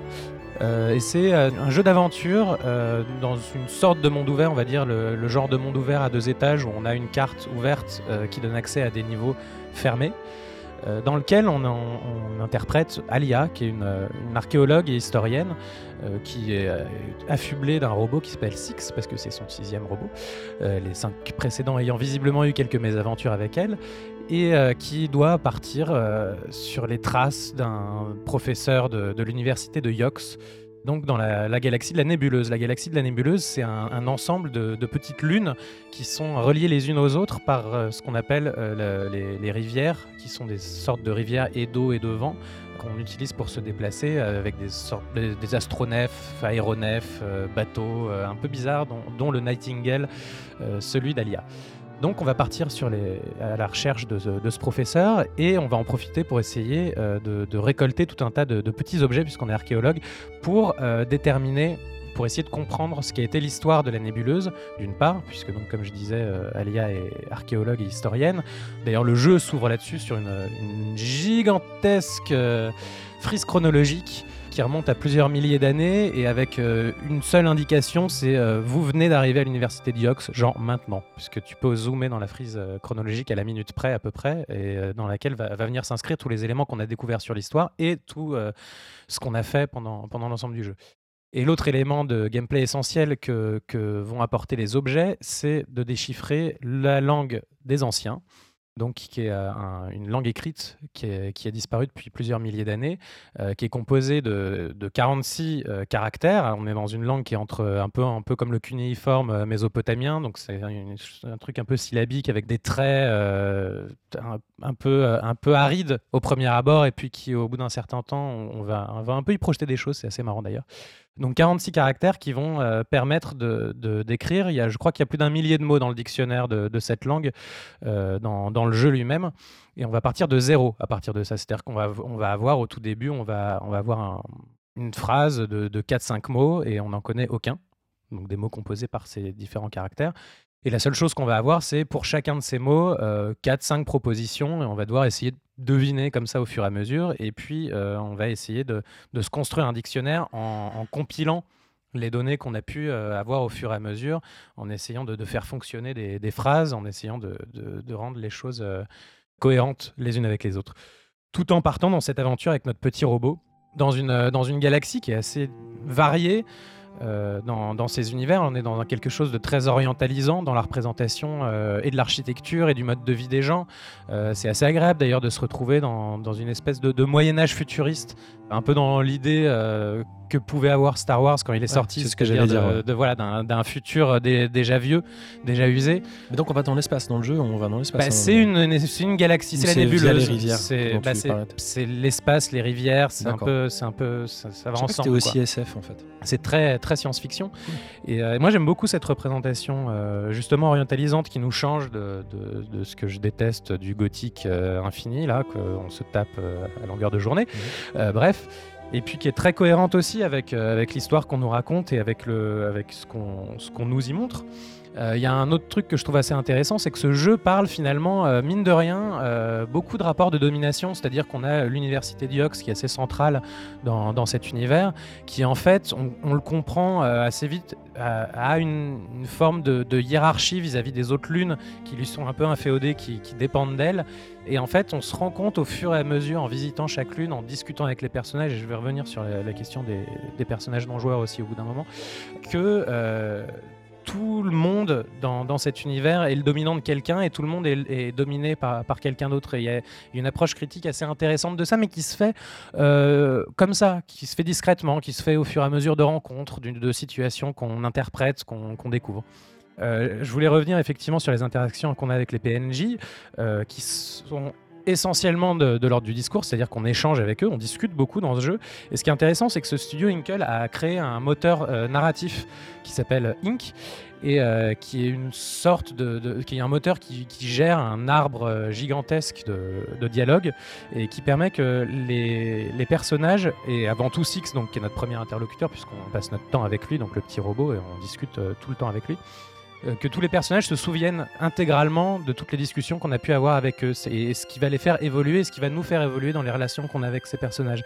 Et contrairement à beaucoup de jeux où euh, les relations euh, que, on- que va avoir euh, notre perso euh, avec les autres sont des choses un peu préétablies qui datent d'avant l'entrée du joueur euh, dans l'histoire. Euh, là, c'est des choses qui vont se développer vraiment au fur et à mesure et qui vont pouvoir donner une façon de, de vivre l'histoire euh, radicalement différente en fonction de, en fonction de notre approche. Et C'est pas comme dans Shenmue 3, quoi. Je, je, je- je n'y ai pas joué, mais Simon va y revenir dans, Non, quelques par- On instants. en parlera avec Simon. Par rapport au Walking Dead, par exemple, c'est quelque chose que tu sens un petit peu moins scripté et qui t'accompagne plus dans l'aventure Mais vraiment, et surtout Ouais. qu'il y a une quantité de dialogue, mais qui est faramineuse. Ouais. Parce que le jeu, euh, alors il y a un côté très bavard du coup, mais me- qui, qui, moi me plaît beaucoup. C'est en plus c'est très On bien l'entend, on l'entend, on l'entend. En, en fait, en permanence, se disent des choses. C'est-à-dire que même quand on est en train de, de se balader avec, euh, avec Six entre, entre deux destinations, on a, euh, on a toujours l'option de pouvoir ch- euh, choisir de dire quelque chose ou de poser une question à Six, ou de ne rien faire. On n'est pas obligé, on peut, euh, on peut ne rien dire du tout, et dans ce cas, eh ben, le voyage se, se passera silencieusement, et c'est très bien comme ça. Mais on peut choisir soit de faire une remarque à Six, soit de lui poser une question, sans savoir exactement ce qu'on va dire d'ailleurs, ce qui donne un côté aussi intéressant. Euh, ça arrive souvent avec des personnages d'ailleurs qu'en en fait on choisit plutôt une, une façon de dire des choses ou une voie où aller plutôt que, que quelque chose à leur dire en particulier, Euh, ce qui peut créer des quiproquos euh, que je trouve réussis euh, d'ailleurs. Ariane avait une question. Oui, alors en fait, quand tu changes de. Quand tu prends un, un tunnel pour aller dans un autre, une autre planète, par exemple, est-ce que la langue change ou c'est une langue universelle? Est-ce qu'il faut tout réapprendre Non, au alors, prochain la- niveau? Alors il y a deux langues qui sont euh, l'anglais. euh, avec laquelle on interagit avec euh, tous les personnages. Et il y a la langue euh, des anciens, qui est essentiellement une langue écrite, qu'on ne prononce pas et qu'on ne sait pas d'ailleurs prononcer, à part à quelques exceptions près. Il y a une autre langue aussi, qui est la langue de Elboret, mais qui est très peu utilisée, donc je ne vais pas me- m- insister dessus. D'accord. Donc en- essentiellement on parle anglais avec les gens, et l'ancien c'est une langue euh, historique, Qu'on retrouve apprend à partout dans déchiffrer, l'univers. qu'on retrouve de- sur tous les objets anciens en fait. C'est ta quête. de découvrir qu'est-ce C'est que une de, une de tes quêtes. une de tes quêtes avec essayer de comprendre l'histoire de, de cette galaxie qui a aussi euh, la particularité, on a la particularité de la- d'être la seule historienne parce qu'il y a une religion qui est la religion de la boucle où en fait les gens pensent que le passé est le futur et le futur est le passé et que donc, tout revient en boucle et donc euh, en fait pour eux l'histoire ça les intéresse pas parce que de toute façon on va y revenir à un moment donné donc ça ne sert à rien de, de s'y pencher. Je crois que François avait aussi une autre question. Non, mais ça me On fait penser euh, à Outer Wilds en fait, parce que la manière dont on parle, euh, déjà t'en parles vachement mieux que tous les trucs où j'en ai entendu parler de ce jeu. Tu le rends sexy à mort. Là, tu me parles de Star Wars d'entrée de jeu. J'ai une lecture, non mais j'ai une lecture différente, co- complète euh, euh, du jeu. Et avec, il y avait ces histoires de, de, de- de langue ancienne aussi dans, dans Outer Wilds. Il y avait ces histoires de, de boucles aussi, etc. Donc il y, a- il y a tout un tas de trucs. Euh, moi, ma question c'est, est-ce que comme souvent, quand les- le langage est, est partie intégrante d'un jeu. Est-ce que le sujet qui a derrière tout ça, tu parlais de domination tout à l'heure, est-ce que c'est l'autre Euh, c'est une excellente question, monsieur. Euh, Merci François. merci François. C'est ma réponse. Euh, non, euh, je ne sais pas si l'autre est le sujet de ce jeu, probablement, puisque euh, les, les- le temps principal qu'on va passer dans ce jeu, c'est à essayer de comprendre les interactions entre justement un robot qui est donc radicalement différent euh, de l'humaine. Euh, qu'on contrôle, qui a aussi toute une histoire autour de, de la question justement des robots, autour bah, et puis tout ce que j'ai dit autour de la question de la domination. Donc euh, probablement que c'est effectivement un, sujet, un sujet central. Et puis même dans cette idée euh, juste de, de- de- de créer des interactions avec, avec les PNJ qui, sont, qui, qui vont évoluer vraiment en fonction de notre parcours de jeu. Apprendre à parler. Ça, c'est le, disons, le puzzle Hmm. central, central du jeu. L'arche du Capitaine Blood. C'est trop, j'étais pas né, j'étais pas né. Ah, on a dit qu'on arrêtait Ouais, sur bah, je, je suis désolé. Mais tu parlais d'Outer Wilds et effectivement, il y a quelque chose que je trouve assez proche. euh, et puis, c'est un jeu euh, avec lequel j'ai passé à peu près autant de temps d'ailleurs. Ça a été 20 ou 25 heures de jeu pour quelque chose qui a l'air très fragile et tout petit et qui en fait est, est vraiment vaste et dense dans ce qu'il a raconté. Alors, on- ça, ça va bien prouver à nos auditeurs qu'on ne prépare absolument pas nos podcasts parce que Toi, toi, toi, toi. si, euh, si j'avais su que tu allais parler de ce jeu, je t'aurais indiqué que euh, c'était la première conférence de l'Indiecade où le, le studio, en, en la présence, je me souviens plus du nom de, de la femme qui avait présenté, mais a fait une demi-heure, voire trois quarts d'heure, un peu de masterclass sur comment ils, ont, euh, ils sont arrivés aux idées de ce jeu. Et ils ont un peu détaillé toute- toute la manière, toute la philosophie qu'il y avait derrière pour le construire et où est-ce qu'ils en étaient aujourd'hui. Enfin, c'était assez passionnant. Et on peut le retrouver euh, assez facilement sur le site de l'Indicate aujourd'hui, puisque toutes les conférences ont été filmées. Après, elle a, après, elle a présenté son jeu sur le show and tell. Mais on en avait parlé euh, avec François à la dernière réunion Ravioli, donc tu avais juste trop bu. Les auditeurs savent qu'on fait des réunions raviolies. La patte graphique est hallucinante. hein. On l'a à peine dit, mais euh, c'est très, très Ouais, original. Ah, moi j'aime beaucoup, il y a un mélange de, de dessins sur les personnages et de décors 3D. Alors euh, par contre sur une animation qui est vraiment rudimentaire, et il y a beaucoup de, il y a beaucoup de bugs graphiques et de bugs de collision, mais je, je m'en fiche totalement. Ouais, Très ouais. charmant. Non, mais Ça c'est magnifique. pose charmant, Aucun problème magnifique. à mon expérience, donc euh, vraiment. Et puis c'est pas des, c'est pas gênant quoi. Je, je bois tes paroles et euh, ça donne juste une seule envie, c'est d'y jouer quoi. Et c'est sur PC, PS4. Eh ben, merci beaucoup, Vladimir, pour cette très belle découverte. Et on va continuer avec Simon. Simon qui va nous parler de la Chine, qui va nous parler des années 80 et qui a sorti aujourd'hui de son bonnet de Noël un jeu dont on parle sur la Pléiade depuis pas mal de temps. Shenmue 3.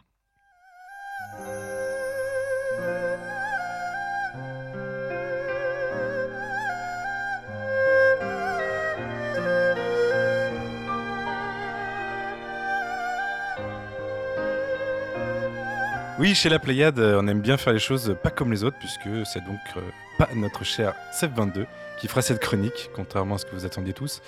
Euh, il est un grand fan de la série, hein, et forcément du dernier Shenmue. Mais ce sera moi, un complet néophyte, qui connaît uniquement la couleur de la veste du héros. C'était... J'en étais là hein, à peu près quand je suis arrivé à Shenmue 3. C'était marron, je spoil. Euh, et euh, donc voilà, c'est le- notre cher héros des deux premiers épisodes. Donc je m'excuse auprès de tous les fans, dont Seb22, pour toutes les bêtises que je vais pouvoir raconter dans cette magnifique chronique euh, qui va suivre. On parle donc ici du troisième épisode d'une série qui a pris beaucoup de valeur avec le temps, j'ai l'impression. Parce que pour vous dire, moi, bah, j'étais pas si jeune que ça quand c'est sorti, mais je me souviens pas d'un réel engouement en 99 euh, quand le premier épisode est sorti. Alors peut-être à cause du fait qu'il était une exclue Dreamcast, parce qu'elle était très rare en France et dans le monde, hein, il faut le savoir. Euh, et d'ailleurs, l'histoire de la Dreamcast et de Shenmue est assez similaire, très proche, puisque je vais le dire assez crûment, mais à l'époque, tout le monde s'en foutait un peu, j'ai l'impression. Euh, parce qu'en 99, je vous rappelle un peu les faits, euh, on avait déjà l'annonce de la PS2 et tout le monde jouait à Final Fantasy VIII ou Gran Turismo 2 hein, sur PS1. Donc euh, je vous voyez un petit peu la différence de. Voilà, ça vous vous en rappelez, je pense. trop. Bah, c'était un peu la Jaguar de l'époque en fait. Bon, je. Ou la Neo Geo. C'est pas moi qui l'ai dit. C'était moins cher que la Jaguar. Ouais. Voilà, mais euh, année après année, j'ai l'impression un petit groupe de fanatiques nostalgiques s'est constitué pour donner au jeu une vraie importance médiatique. Importance renforcée par la sortie du deuxième épisode en 2001. Faut le savoir, donc premier épisode en 99, deux- deuxième en 2001, qui terminait par un cliffhanger. Et là, j'avoue, euh, j'ai assisté à ça il y a, deux semaines. hein. Le cliffhanger du deuxième épisode, je comprends pas comment les gens ont supporté ça. Et c'est pour ça, à mon avis, qu'ils sont devenus fous. Parce qu'en fait, ça ne finit absolument pas. C'est en plein milieu de l'histoire. Les gens, ils ont arrêté le jeu vidéo. Ils ont, ils ont dit, bah, le 2, il s'arrête là. Ils sont dans une grotte. Bon, bref, je- vous savez cette histoire? Vous, vous savez de quoi je parle? Oui, Personne oui, ne oui. sait. Il y a Ah, une si, personne. ouais.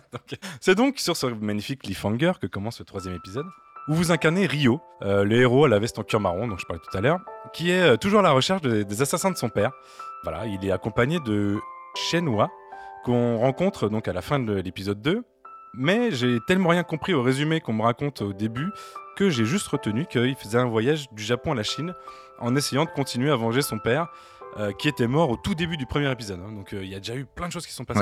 Il meurt dans l'intro de Shenmue 1. Et euh, voilà. Et là, au début du troisième, il est toujours dans la même rengaine. Ouais, ouais. C'est il faut venger son père. Donc je sais pas du tout ce qui s'est passé dans les deux premiers épisodes, mais ça avait l'air. euh, Bah, son il- assassin, tu le vois en tout et pour tout deux fois dans les deux jeux. Tu le vois une fois au tout début du 1 et une deuxième fois, on va dire, au 9 dixième du Shenmue 2. Tu sais que tu vas sauver, ma... tu vas sauver ma chronique. Ouais, tu vas sauver ta vie surtout parce que ce soir, il y a Sébastien qui va débarquer chez toi, tu vas Je comprendre. pensais, euh, je pensais être seul ce soir, mais merci beaucoup. Donc, on est en 1987. On est à Guilin. euh, en tout cas, on est dans la région de Guilin, euh, la région de Guangxi, plus exactement, Tout qui est fait. une région du sud-est de la Chine. Je suis allé voir, c'est magnifique. J'ai énormément envie d'aller visiter euh, ce qui s'est passé. C'est la, quatre- c'est la région de Canton, hein, c'est ça? Oui, voilà, c'est dans le. Pas loin de. C'est aussi simple que ça? Parce que moi j'ai plein de, de noms que je connais pas, mais Canton je connaissais, mais je- c'est- bien dit. Guangxi, donc Guangxi. sud de la Chine. c'est- c'est Guangxi c'est Canton? Donc, on est à Guilin, qui est en 87, euh, une région assez peu peuplée. Alors, je suis regardé, aujourd'hui, ils sont 4,5 millions euh, au même endroit. Euh, mais là, à l'époque, euh, c'était plutôt même un peu féodal hein, dans, de- dans ce qu'on voit. Parce que donc, le héros, Rio. Rio, merci, arrive avec sa copine et il, forcément, il commence une, une série d'enquêtes. Et donc, c'est là que le jeu rentre un petit peu dans son gameplay, qui est que ben, on, on a une sorte de mini-monde ouvert, mais en fait un mini-monde fermé, qui représente le village. euh, alors, je sais plus si c'est le village natal de notre euh, héroïne. De Shenmue, oui, c'est son village euh, natal, ouais. Si, je- Enfin, elle habite juste à côté, mais là on rentre dans des détails. euh, Voilà, je, je, je suis pas sûr de comprendre. Mais bref, on, dé- on, démarre, là- on démarre là-dedans et euh, le but, bah, c'est forcément de, f- de mener vraiment une enquête. Je ne m'attendais pas à avoir un jeu d'enquête. Mais c'est exactement ça, c'est-à-dire qu'on va devoir interroger chaque personne pour, avec un fil conducteur hein, forcément, mais le fil conducteur c'est retrouver les assassins de son père. Et ensuite, entre les deux, bah, il va y avoir plein d'histoires euh, entre, entrecoupées comme ça. Alors ça paraît un petit peu, on pourrait le représenter de façon un peu schématique de tous les, tous les engrenages qu'on va avoir. Mais au final, on se- je suis rentré là-dedans de façon assez simple. C'est Jenny Leclou en Chine. quoi. Ce que j'allais dire, Shenmue le clou. Euh, ne mélangez pas tout, s'il vous plaît. Non, en, en revanche, euh, il y a des choses euh, forcément un peu vieillottes. Encore une fois, je suis pas sûr qu'ils avaient voulu faire ce troisième épisode en y jouant. Je suis désolé, c'est le 22. Euh, euh, je je- je- j'ai pas l'impression qu'il y ait des auteurs derrière là qui sont à fond.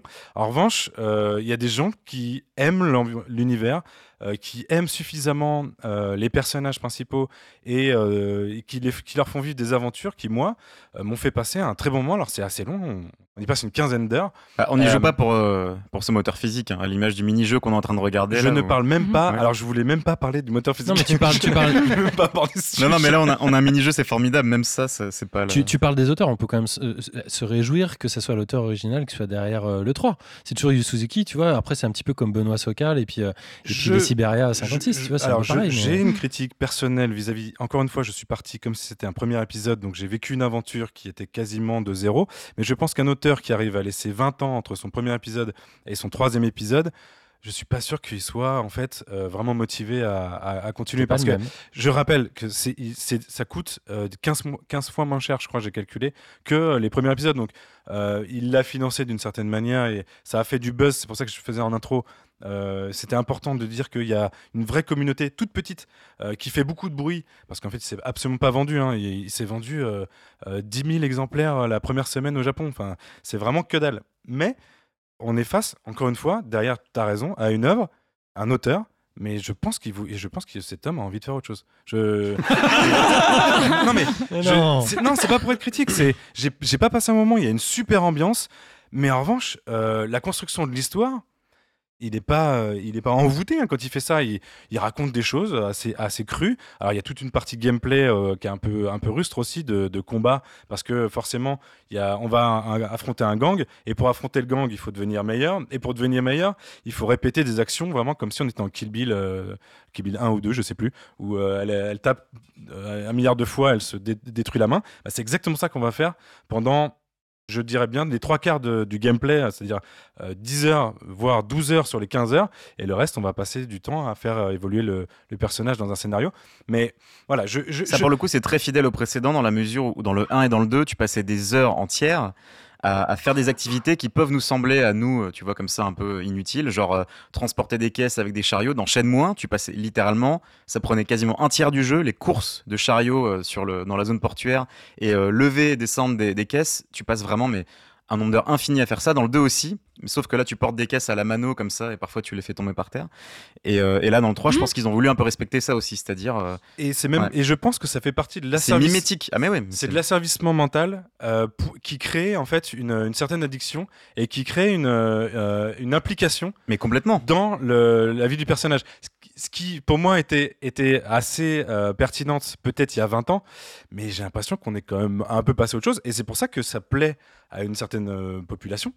Euh, et moi, là, et en fait, le pire, c'est que ça m'a pas déplu. Et oui, on regarde une vidéo de tortue, de course de tortue. Et, et quand j'ai vu cette course de tortue, parce que c'est à peu près au début du jeu, je me suis dit, mais en fait, c'est l'incarnation du jeu dans un jeu qui est la course de tortue, parce qu'en fait, tu fais euh, Tu veux dire que la course de Littéralement, tortue une, une métaphore. et une de- métaphore de lui-même du jeu parce que tu es dans une course de tortue en jouant à, à Shenmue 3. Euh, juste Alors, le truc que je Une voulais. question oui. très rapide Non, de oui, François rapide, une intervention. une réponse Non, mais- très rapide. Non, mais c'est pas une question. C'est pas une question. C'est que quand t'as refait l'historique, t'as oublié de dire que GTA 3 était sorti un mois euh, d'écart de, de Shenmue 2. Et quand c'est sorti, Shenmue 2, c'était la gloire de l'open world euh, débutant, en fait. Quoi. Tu vois, donc c'était vraiment, on n'avait jamais vu des jeux de cette envergure. Et ça, ça jetait des fantasmes dans, dans, dans l'univers des joueurs. Et là, aujourd'hui, ce qui est dur à dire, même si le Shenmue 3 est respectueux de l'univers de Shenmue, c'est qu'on aurait rêvé un Shenmue 3 d'envergure, dans un open world d'envergure. Personne ne rêve ça. C'est a- il y a 10 000 personnes dans le monde qui rêvent ça et moi je suis très heureux d'avoir participé à ça. Mais non, personne ne rêve ça en fait. Oui, il y a pas.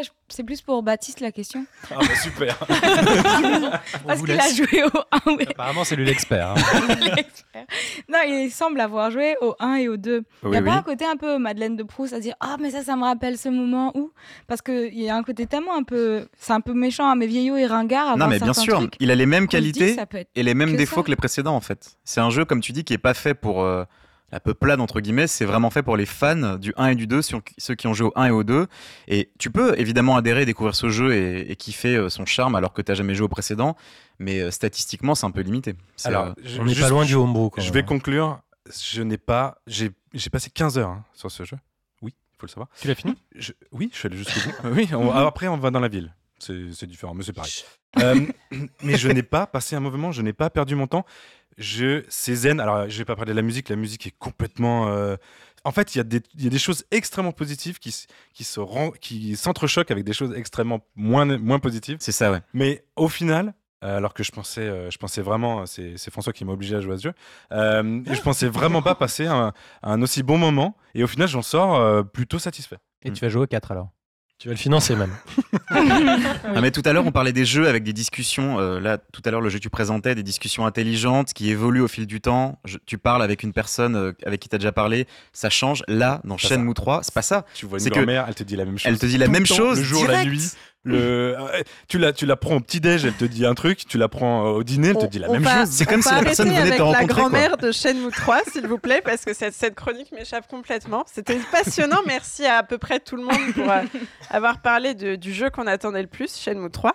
Bisous, c'est Euh, 22. hein, je- je- Et on va enchaîner avec euh, François, qui bout d'impatience de nous éblouir avec les merveilles de la VR, et avec Ariane. Donc c'est le moment, le fantôme des Noëls futurs va se dévoiler maintenant. Jingle.vr, s'il vous plaît, maestro.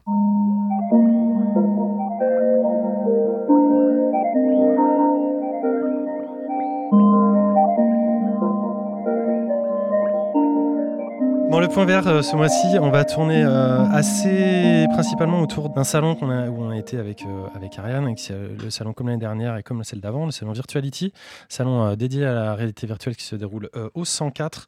Euh, c'est une centaine d'exposants avec, euh, bah, comme tout ce genre de salon, donc des, des talks, euh, il y a euh, des concerts aussi. Cette année, ils ont fait euh, un événement un petit peu spécial euh, sur, euh, sur la musique. Il y avait aussi un podcast qui était dédié euh, à la XR. Est-ce que vous savez ce que c'est la XR Pas du Pas du tout. Est-ce que vous voulez savoir Oh oui, c'est c'est- si c'est rapidement expliqué, pourquoi pas La XR, c'est la VR plus la R, plus la RM, plus les hologrammes et plus tout ce qui se fait de plutôt bien au niveau technologique. Vous avez compris il faut que je répète J'ai été trop C'est vite. super. Ok, super. Euh, ben, effectivement, c'était plutôt euh, super sympa. Nous, on a passé un, un- un très bon moment cette année, surtout qu'il y avait un village argentin. On reviendra euh, là-dessus, pas pour le- les saucisses et la bonne viande, mais pour plutôt ce qu'ils ont, ils ont présenté. Est-ce que toi, tu as envie de revenir directement sur des, des expériences qui t'ont qui t'ont plu ou je peux attaquer Ariane? Alors ça dépend parce que j'aurais bien aimé parler de Opus, euh, ce film du Paraguay, mais je pense que tu vas Vas-y, en vas-y, parler tout vas-y, à l'heure. vas-y, c'est pas grave. On, va- Euh, que l'on avait ça. croisé à News Image euh, au Forum des Halles et j'étais très contente de rencontrer en fait les réalisateurs parce que j'avais beaucoup aimé leur film euh, en VR. Donc c'est une mini-série de 22, euh, 22 minutes. Il y a pour l'instant 4 épisodes, il me semble, qui sont sortis. Et on pouvait voir donc un extrait avec les, un casque VR et c'était vraiment euh, Ouais, immersif et super. C'est une série un petit peu ambiance Tarantino ou Kusturica euh, à 360. Autant vous dire que quand on nous l'a annoncé, euh, on a fait oui, euh, on va essayer. Et euh, c'était génial. C'était absolument génial. Genre les, les mecs, je sais même pas comment vous le dire, je comprends pas pourquoi ils sont pas connus. On leur a dit mais allez voir Netflix, courez et vendez leur ça. Oui, Tellement oui. c'était super, super, super bien. Et c'est vrai qu'au niveau film à 360 degrés, il y avait beaucoup, beaucoup de, de bons choix. Euh, moi, j'ai vu euh, une autre chose qui s'appelle euh, Four Fleet Blinded, euh, un film qui est réalisé par Maria Belen Poncho. C'est tout simple, ça. C'est un film en 360 qui mêle animation, dessin animé et prise de vue à 360 degrés. Et c'est l'histoire d'une tétraplégique de 18 ans qui essaye d'avoir des relations sexuelles avec, avec un jeune homme. Alors autant vous dire que c'est un sujet un peu plombant et moi c'était vraiment magique. C'était une découverte. J'ai pris une baffe dans la gueule. Euh, le film a été, euh, a été montré euh, à la Mostra de Venise et a été acheté à Sundance. C'était brillantissime. Je crois que j'ai jamais vu quelque chose comme ça en cinéma en 360 degrés. Ça jette sur vous une espèce de, d'intimité hyper bizarre de se retrouver dans, dans, dans l'intimité en fait de, de- cette jeune fille. Et c'est génial. On, en sort avec le, sourire. c'est, hyper bien fait. On, on la suit dans sa vie, on la suit dans ses, dans ses pérégrinations avec sa famille, dans le bus, en train de vanner les gens sur ses conditions de, handicap à Buenos Aires. C'était, vraiment brillant. Vous irez voir ça sur le, site de la Pléiade. Un dernier truc euh, qui m'a vraiment bluffé. Un film en 360 degrés qui mélange aussi de, l'intégration 3D qui s'appelle Sphère. Alors Sphère, c'est trois courts-métrages d'une réalisatrice américaine et artiste qui s'appelle Elysia McNitt. On avait les voix de Léa Seydoux, euh, d'Adèle euh, Exarchopoulos, de, Jane Birkin aussi, euh, de Patti Smith de Jessica Chastain dans la version originale.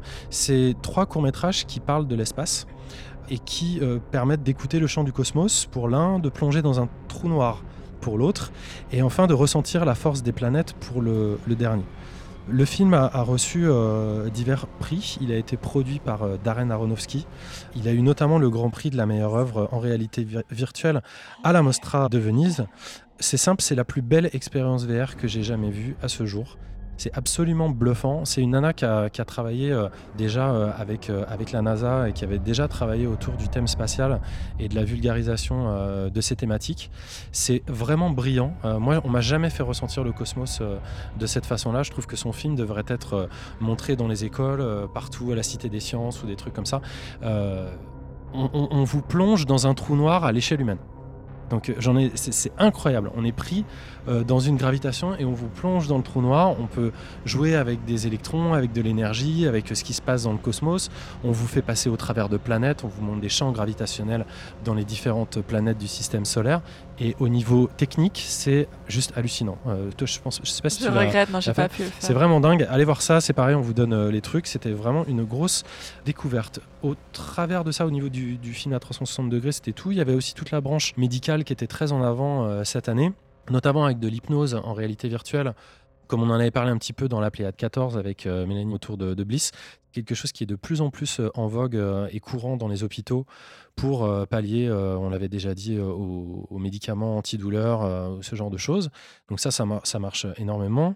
On a aussi pu tester un casque, toi et moi, qui s'appelle le X-Tal, Oui. qui grosso modo, c'est la VR grand luxe. C'est un écran 5K, euh, un champ de vision de 180 degrés. Et niveau ergonomie, c'est un petit peu comme si on vous attachait une tondeuse à gazon sur les lunettes. C'est-à-dire c'est très, très, très lourd. Très lourd, ouais. Mais évidemment, le rendu visuel est, est assez, assez incroyable. Donc j'espère qu'on pourra, avoir, euh, on pourra avoir ce genre de, de casque de façon un peu plus ergonomique, ce genre de qualité. Dans les casques euh, qui vont venir, tu voulais revenir sur autre chose, toi? Euh, oui, on avait, euh, je voulais un petit clin d'œil à Béné parce qu'on avait pu euh, faire une expérience KM qui était là. Donc, ils avaient un énorme stand avec plein d'expériences de 15 à 45 minutes. Et on a fait du tir à l'arc. C'était franchement fun. Ça, c'était sympa. Le flipper en VR aussi. J'ai trouvé ça très joli, coloré, fun. Ça, c'est- Alors Flipper, c'était une boîte française qui fait ça, ça s'appelle Flipper VR tout simplement. Et c'est une, une- une solution qui mélange un flipper euh, concret, un flipper réel, mais où la vitre en fait est remplacée par un écran. Euh, donc euh, les gens qui sont à côté qui ne portent pas de casque VR euh, peuvent voir ce qui se passe sur le, plateau du joueur. Et le joueur lui porte un casque virtuel et voit exactement la même scène mais dans un espace 3D et en relief. Donc on apprécie parfaitement les mouvements de la balle et tout. Là où c'est vraiment malin c'est que comme on a un casque virtuel on pourrait se dire ouais maman il pourrait regarder l'écran. Et en fait il y a tout un tas d'interactions qui viennent en plus dans le casque. Et moi j'ai vraiment regretté qu'ils aient pas poussé le truc un petit peu plus loin.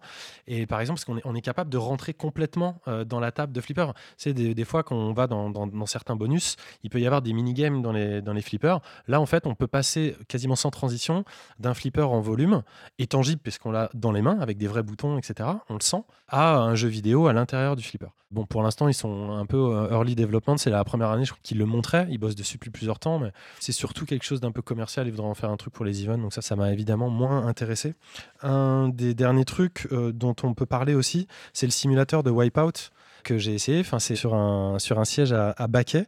Euh, moi, j'ai jamais joué à un jeu de Wipeout dans ces conditions-là. Il y avait carrément la, la simulation de, de gravité, etc. Le seul problème, c'est le prix. C'est que ça coûte 1800 euros la location de la journée, 18 000 euros à l'achat. Il faut avoir un petit, un petit code EVI quand même sur, euh, sur son compte pour pouvoir se l'autoriser. Et beaucoup de place, hein, parce que c'est une sacrée machine, le siège. Et beaucoup de place, ouais.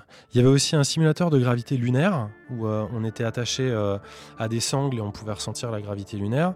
Et un truc que moi j'ai essayé qui est un parapente Ah qui oui, m'a totalement euh, et paradoxalement fait gerber. Mais quand même, j'ai quand même envie de le posséder là tout de suite, de l'avoir chez moi. Parce que c'est quand même vachement bien de se dire que le matin à 9h dans ton salon, tu peux aller faire euh, 15 minutes de parapente. C'était vraiment une, rêve. une grosse tuerie. Bref, plein plein de, de choses, comme on l'a dit. Donc une, une année de, de transition, ça c'est ça c'est sûr pour la VR, hein, on- dont on attend un petit peu les, les- les casques nouvelle génération, même si euh, certains ont, pointé le, bout de leur nez. Moi, ma seule déception, c'est que finalement, il y avait peu de jeux vidéo et que devant un événement de, cette importance où il y a énormément de professionnels, il y a Microsoft aussi qui présentait le, le nouveau HoloLens, on se demande un peu, même s'il y a quelques éditeurs qui sont là, où sont les gros éditeurs? Où est Valve, justement? Où est Sony? Euh, Il y, a, vraiment très très peu de jeux euh, qui, sont montrés. Et même s'ils ont des awards où ils donnent des prix euh, à des expériences marquantes, là cette année ça a été donné à une expérience très très intéressante sur de la simulation pour des, humanitaires pour essayer de se plonger dans les personnalités des, gens qui doivent accompagner, que ce soit des, SDF, des réfugiés, etc. C'est très très intéressant, c'est très très poussé. Mais encore une fois, voilà, question jeux vidéo, l'Awards, il a été décerné à, à Fisherman Tale, dont, on avait parlé, qui a eu d'ailleurs euh, au VR Awards cette année à Londres le prix du meilleur jeu euh, VR de l'année dernière. Bah, il n'y a rien, en fait. Il y a autant. Ah, si, il y a Mayhem, enfin, c'est plus du forain que du jeu à la maison, et ça, j'espère qu'ils ils vont se développer. euh, Mm. À ce sujet. Oui, ce serait dommage que ça devienne un- vraiment un festival euh, très B2B et que, et qu'on et que ce soit. enfin, Pourtant, il y en a des jeux jeu qui sont intéressants avec euh, la VR. euh. Ah oui, oui. Il y avait une version VR de Concrete Genie éditée par Sony qui est vachement intéressante. Tu as vraiment l'impression d'être Harry Potter en fait. Tu tiens un, espèce de pinceau dans ta main et tu peux modifier le monde qu'il y a devant toi. Tu peux faire des petites fleurs, tu peux enlever, enfin, ajouter des fruits sur Ouais, les arbres, etc. C'est vachement poétique. C'est pas évidemment très poussé, mais c'est déjà beaucoup mieux que ce qu'on avait eu de- dans les précédentes années. Donc euh, il ferait bien aussi de, de les mettre en valeur quand ils en ont euh, l'occasion. Franchement, quand on voit sa tech, Shenmue 3 en VR, moi je pense que ça aurait été beaucoup mieux que ce qu'ils ont pondu sur les consoles classiques. Eh bien, merci François et Ariane pour ce point VR. Et j'enchaîne avec ma propre chronique. Euh, Thibaut, le son, s'il te plaît. When you think of family, what comes to mind first? A story of hope, of love, of despair. Ho ho ho Chers auditeurs et co-chroniqueurs, aujourd'hui je ne suis pas seulement là pour présenter cet épisode et y insuffler de force un esprit de Noël qui ne fera pas l'unanimité, je suis aussi là pour vous parler de Children of Morta. De vous parler d'espoir, d'amour, de famille. Je déteste les fêtes de famille. Ouais, Orelsan Au contraire du caustique Orelsan, j'ai un faible pour les fêtes et pour les histoires de famille. Quoi de mieux pour se mettre dans l'ambiance des fêtes? Jouer à Children of Morta, le dernier né du studio Dead Mage, c'est se glisser avec bonheur dans le doux foyer des Bergson, protecteur du monde de Rhea, comme dans d'épaisses pantoufles confortables, préalablement chauffées près du poêle. Sauf qu'une braise est tombée dans l'un des moelleux chaussons, vous brûle le pied, vous pousse à sortir à cloche-pied dans la neige, en renversant au passage le sapin mal décoré. Bref, à renoncer à ce confort suprême que vous croyiez mériter et à vous plonger dans la plus rocambolesque épopée. Les enfants de Morta, donc, alias les Bergson, sont une sympathique famille de magiciens et de guerriers chargés de veiller sur le monde de Rhea, à la topographie très diversifiée. Les complexes industriels semblent y côtoyer les caves sinistres et les ziggourats abandonnés. Les ziggourats, pardon? Oui. Un C'est- ziggurat. Tout le voilà. monde sait ce qu'est un ziggurat. C'est- C'est un lieu oriental. Une sorte de tour. Voilà, une sorte de tour. Euh, au début de l'histoire, nos vaillants petits tas de pixels, car oui, ce jeu est un petit régal de pixel art, que voulez-vous, il faut finir l'année avec des classiques. nos vaillants petits tas de pixels, donc, mènent une existence assez paisible dans leur vaste demeure du mont Morta. Charmante cette maison. Elle sera le hub central du jeu tout au long de la partie, et les détails mignons y sont soignés à la perfection. Petit laboratoire, petite forge, petite bibliothèque et petit feu de cheminée qui crépite dans l'âtre. On serait presque heureux de partir sur un Sims-like dans cet environnement douillet. Mais le monde de Rhea a d'autres plans pour nous, et pour les Bergson. Il commence à être envahi par un mal étrange, la corruption, avec un C majuscule, à prononcer avec emphase et détermination. Un mal qui change les animaux en monstres ignobles, rabougrit les arbres et remplace la dinde de Noël par un suprême de tofu. Mais non, voyons, personne n'est aussi cruel. Les Bergson, n'écoutant que leur cœur et l'appel de leur devoir sacré, s'en vont cavaler aux quatre coins de ce petit monde imaginaire pour endiguer ce mal étrange. Noble quête rendue bien pratique par le portail de téléportation qu'ils cachent dans la cave. Essayez donc de sauver le monde avec un château Pétrus 1964. Le résultat ne sera pas le même. Il faut savoir choisir ses priorités en termes d'espace de stockage. Bref, corruption. Portail de téléportation. Famille héroïque. La quête peut commencer et prend tout son sens dans ce mot, famille. C'est ensemble que les Bergson doivent évoluer. À chaque niveau, c'est-à-dire à chaque petite zone géographique à nettoyer de la grande méchante corruption, on choisit son héros. Sur les dix membres de la famille Bergson, six sont jouables et possèdent chacun de précieuses capacités, parmi lesquelles il faudra bien choisir, et qu'il faudra régulièrement faire évoluer. Même si les personnages sont un peu clichés, le gros bourrin et son marteau, la frêle mais habile archère, les compétences sont assez équilibrées pour qu'on fasse tourner les personnages sans trop de contraintes. Et entre deux niveaux, assez classiques, du hack and slash dans une ambiance de Diablo mignon rigolo et des boss qui font un peu peur mais pas trop, on assiste aux scènes de famille des Bergson dans la sérénité, de plus en plus troublées, de leur foyer. À leurs doutes sur leur capacité à protéger leur terre, aux preuves constantes de leur altruisme, ils sauvent tout de même un bébé loup et un bébé robot. À leur désespoir face aux sacrifices qui vont leur être demandés, à leur deuil, à leur joie, à leur peine, parfois à leur banquet somptueux qui pourrait sembler un peu déplacé dans un contexte de crise mondiale, mais bon, faut bien vivre. Et peu à peu, on prend nos petites habitudes. On tabasse du gros monstre avec de jolies explosions de couleurs dans des niveaux un poil répétitifs, et on revient chez les Bergson juste à temps pour le thé et pour un nouveau chapitre de l'histoire. Finalement, ce qui nous émeut le plus, ce n'est pas de sauver Anaïdaya, Ra et Sarava, les trois esprits de ce monde de Réa, c'est de voir un père et son fils échanger leurs souvenirs assis sur un banc au dehors sous un ciel étoilé. Ce qui nous réjouit davantage que de battre deux affreux gobelins du feu, c'est de voir notre petit louveteau rescapé au premier niveau jouer avec les enfants de la maisonnée. C'est de savourer ces petites tranches de vie quotidienne étrangement normales entre deux épisodes de jouissive, mais répétitive brutalité. Le foyer des Bergson devient notre foyer.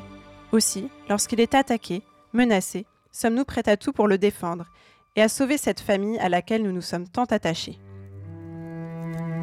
As the story comes to its conclusion, remember this. When the time spent in this land is looked back upon, when daring feats are recited along with victories and defeats, remember that it was not a tale of heroes or villains, nor of good and evil, but one of family.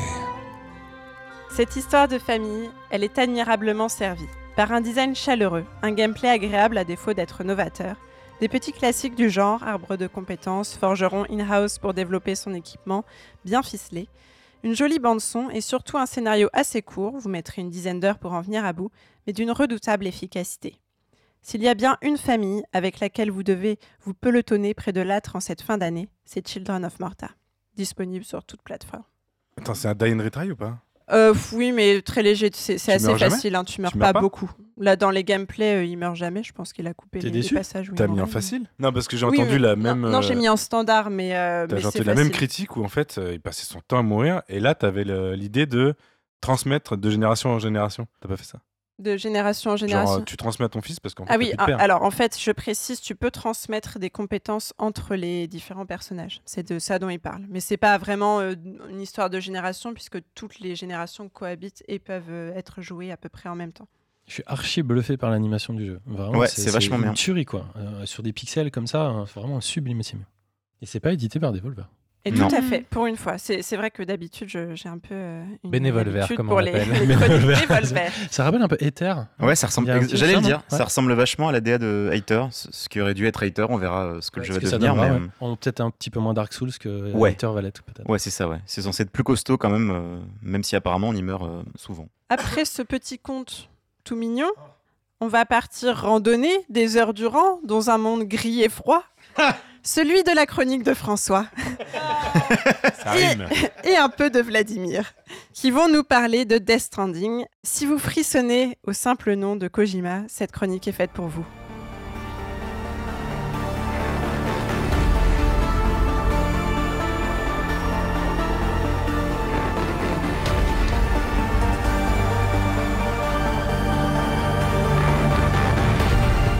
Après Days Gone, euh, et bien évidemment euh, Breath of the Wild ou Red Dead Redemption 2, euh, je m'étais dit que j'avais fait le tour des open world, qu'on ne m'y reprendrait plus. Eh bien, je me trompais, figurez-vous.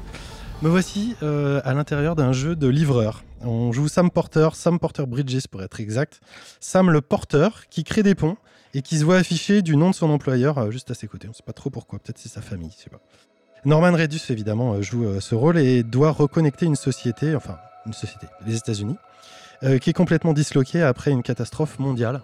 Et le but du jeu, c'est de recréer une sorte de réseau internet qui s'appelle Réseau Chiral et qui va servir à imprimer des objets 3D euh, et connecter les autres personnages les uns entre les autres en allant de plus en plus loin euh, au fond du territoire qui n'est du coup pas, pas encore connecté. Ça rappelle euh, les gens qui ont, qui ont installé le téléphone euh, dans, dans l'histoire des États-Unis. Je vois Vladimir qui hoche de la le tête. télégraphe. le- Donc c'est ça en fait l'histoire. hein. C'est- jouer un facteur qui va aller euh, euh, récupérer du, courrier et puis en fait euh, en profiter pour écouter l'histoire des gens qui, va, qui va visiter.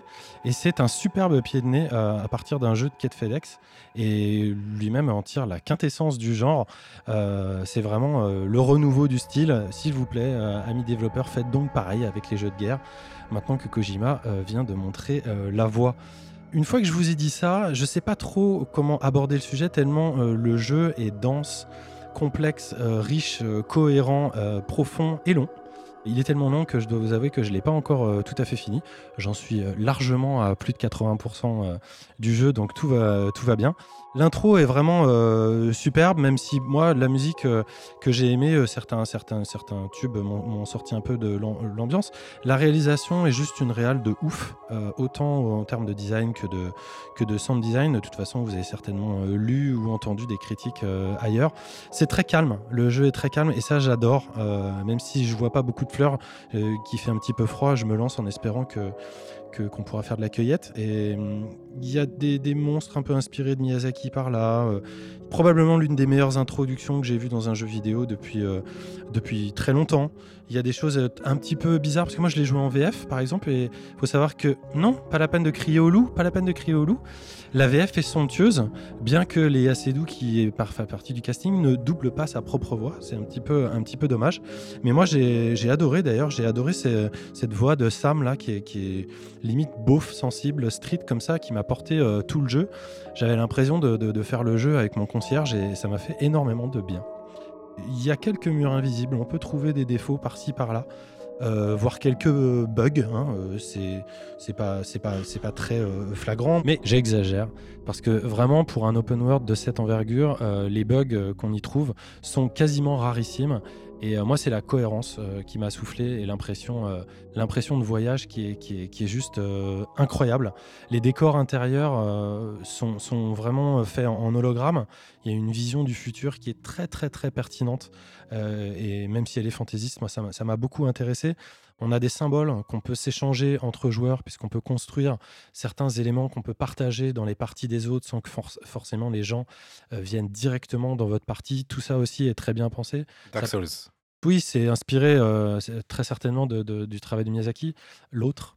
Mais, euh, mais c'est fait vraiment de façon très intelligente. Et moi, ça m'a aussi euh, euh, fait penser à, à ce qui va nous tomber dessus euh, avec la réalité augmentée très bientôt. C'est excessivement bien mis en image. J'ai trouvé dans, dans- dans les registres du dommage que j'étais étonné que Siguros ne, fa pas- ne fasse pas partie de la, de la bande originale. On y pense tout le temps quand on, quand on joue au jeu. Parce qu'on a l'impression d'être en Islande et de. J'allais y revenir, tu spoil ma Ah, fin. pardon, Mais pardon. c'est pas, c'est pas grave. Et, et- et effectivement, le, le- le- le jeu donc, euh, est, est excessivement inspiré du territoire euh, islandais. Et, et aurait fait une, une bande, une bande son absolument irrésistible euh, à cette œuvre, qui est une œuvre, comme je l'ai dit, vraiment cohérente et vraiment profonde, qui va marquer très clairement l'histoire du jeu vidéo au niveau de l'unicité et de, l'originalité qu'elle présente. Même si euh, d'autres joueurs, comme Vladimir devant moi, euh, l'a transformé dans une simulation de station de ski en créant des, des de pente un petit peu à droite, euh, à gauche. Je, ne voudrais rien vous spoiler de, l'histoire qui est, assez exquise. Moi, j'avais lâché euh, Kojima depuis très longtemps, depuis MGS2, euh, pour rien vous cacher. J'avais suivi avec intérêt ses expérimentations, euh, notamment dans le dernier MGS, et je trouve très clairement que là, c'est un jeu somme, une nouvelle fois, mais pas un jeu somme euh, du passé, un jeu somme comme un œuf de quelque chose qui va nous proposer dans le futur. Je pense que Kojima Productions, c'est vraiment un éditeur qui va, qui va compter plus que tout euh, dans le futur. Et ce, jeu-là, c'est pas une fin, c'est un début. Les seuls qui, qui, qui vont gueuler, c'est ceux qui ont un petit peu de mal avec, euh, avec l'interface, hein, parce que c'est sûr que l'interface est...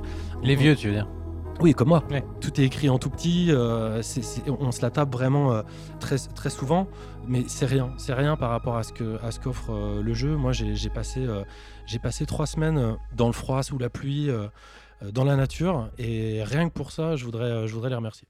En t'écoutant, c'est impossible de savoir à quoi t'as joué. Ariane avait une petite question en rapport avec ça, je crois. Oui, Ariane, vas-y. je voulais savoir donc à quel moment est-ce que tu as commencé le jeu? Par rapport à la sortie du jeu? Est-ce que c'était au tout début Assez tardivement, ou c'est-à-dire que quand Vladimir l'avait quasiment déjà euh, fait la moitié, qui devait en faire la chronique, qui m'a dit non, c'est toi qu'on parle. Parce que si j'ai bien euh, compris, non, en fait, moi, si, si je devais jouer, je serais contente d'y jouer tardivement parce qu'en fait, il y aurait beaucoup de structures qui seraient déjà Pas construites du par tout, les pas autres du joueurs. tout. En fait, il y a des algorithmes qui sont basés et qui font que tu peux contrôler ça comme tu veux. Et le, le- le- le monde n'est pas persistant en tant que tel. C'est-à-dire que quand tu arrives, tu vas vivre l'expérience de la même manière que la première personne qui est rentrée dans le jeu. D'accord. C'est des petites instances de, de- de plusieurs joueurs en fait qui sont partagées. Donc t'as pas vraiment de bonus euh, à arriver dans un endroit où tout est déjà installé pour toi et Pas tu du prends les tout. ponts. ou, euh, Pas du tout. Par contre, tu peux Ah ouais. vraiment vivre ton aventure comme tu le veux. Euh, tout à l'heure, vous parliez de Children of Morta qui avait été euh, fait en mode easy. Moi, j'ai absolument pas honte de dire que j'ai fait le jeu en mode ultra easy parce que euh, de temps en temps, je me suis retrouvé un peu euh, bloqué, euh, ou en tout cas avec des difficultés. Et, ce qui était étrange, c'est qu'en fait, la difficulté m'a posé du, du déplaisir de jeu. Donc, j'ai repassé ça en easy et c'est très très long et très plaisant. Ça fait vraiment longtemps. Je me demande même si ça m'est déjà arrivé une fois, peut-être avec le Zelda, d'avoir quelque chose d'aussi fluide. C'est-à-dire qu'il y a quasiment à aucun moment euh, je me suis embêté. Il y a effectivement trois quarts du jeu, il y a, on sent qu'ils font un tout petit peu tirer le, le, le- le gameplay qui, qui dure dans. Voilà, qui- mais, mais, mais globalement, euh, c'est juste brillant. Il n'y a rien d'autre à dire. Vladimir, tu voulais rebondir peut-être dessus Euh, oui, sur le bah, jeu Simon en plus a l'air de ne pas vouloir comprendre euh, de, de quoi parle ce jeu, donc je, vais- je vais partir de, de quelque part et je vais arriver à- ailleurs et euh, ça, ça va pas être immédiat, mais ça, ça va arriver. Mais- mais ça sincère, va pas hein. être Je trop long non pas à plus. quoi Tout vous à avez joué. ça, ça va prendre le, le temps qu'il faut. Tout à l'heure, euh, François, il disait qu'on fait le facteur, et je pense que c'est exactement ça. Euh, on a beaucoup entendu parler les gens faire des blagues sur Deliveroo, sur des choses comme ça, mais en l'occurrence, Sam Porter, il fait partie de Bridges, donc qui fait partie des euh, Cités Unies d'Amérique. Donc en fait, c'est un service public, c'est la Poste. Ce jeu est un vibrant hommage à la Poste et au rôle social du facteur, qui est finalement la, dernière personne à venir chercher des, des nouvelles de ta grand-mère. Et moi, je me suis vraiment senti euh, dans ce jeu. y, il y a vraiment le moment qui m'a le plus marqué euh, est très lié à ça. C'est-à-dire que c'était la première fois, je pense, que je passais un col de montagne pour aller livrer des choses, donc vraiment livrer des colis. Euh, je passais un col de montagne, j'avais euh, les genoux euh, dans la neige, il faisait froid, c'était super long, j'avais fait trop de chemin pour, pour pouvoir me dire que j'allais repartir en arrière. Il y a tout ce truc aussi dans le jeu où si, si tu si t'arrêtes pour te reposer, t'es pas sûr de te réveiller. Et, j'ai vraiment pensé à, Guillaumet, je sais pas si, si vous voyez ce, ce pilote de l'aéropostale qui s'est écrasé dans les Andes en 1930. Euh, et qui a marché pendant euh, C'est cinq Anno qui avait fait un film là-dessus. ouais. absolument, Les ailes Mm. du courage, et qui a marché pendant cinq jours euh, et quatre nuits euh, pour traverser toute la cordillère des Andes et pour arriver euh, en Argentine et pour livrer son courrier. Et, euh, il arrive et il dit à, à Saint-Exupéry qu'il attendait euh, ce que j'ai fait, aucune bête euh, ne l'aurait fait. Et euh, enfin, tu te sens vraiment comme ça euh, dans ce truc où tu es vraiment dans un T'es dépassement. investi, quoi. T'es investi. Absolument. Et d'ailleurs, Guillaumet, il dit aussi, euh, il raconte après, euh, quand, quand tu marches pendant 2, 3, 4 jours, euh, tu souhaites qu'un truc, c'est c'est de dormir. Et, euh, et je, je- voulais dormir. Et sachant que s'il s'endort, euh, en fait, il est sûr qu'il va pas se réveiller. Et, euh, et du coup, il dit, je me disais, euh, ma femme, si elle croit que je suis en vie, elle croit que je marche. Tous les camarades, ils croient que je marche. Tout le monde a confiance en moi. Si, je serais un salaud si j'arrêtais de marcher. T'es vraiment dans ce truc quand tu joues dans ce jeu. C'est-à-dire que tu peux pas t'arrêter de marcher. Il faut que tu il faut, faut que t'ailles au- enfin, faut que tu continues quoi.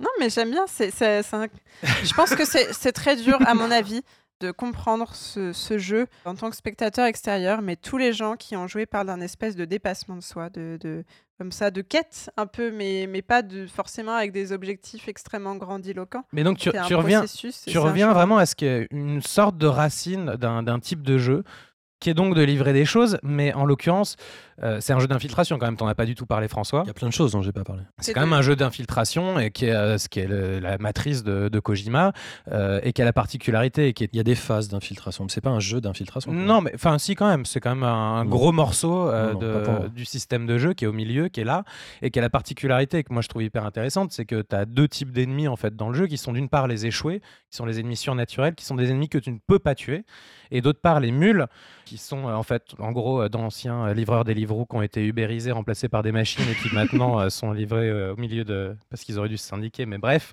que eux.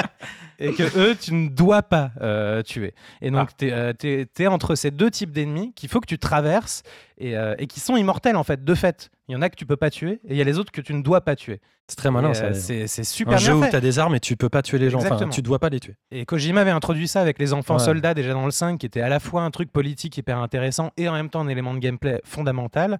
Et, euh, et qui remet ça là-dedans. Après, moi, je trouve qu'en fin de jeu, c'est un peu Pas gâché. parce que- Hop, hop, hop, hop.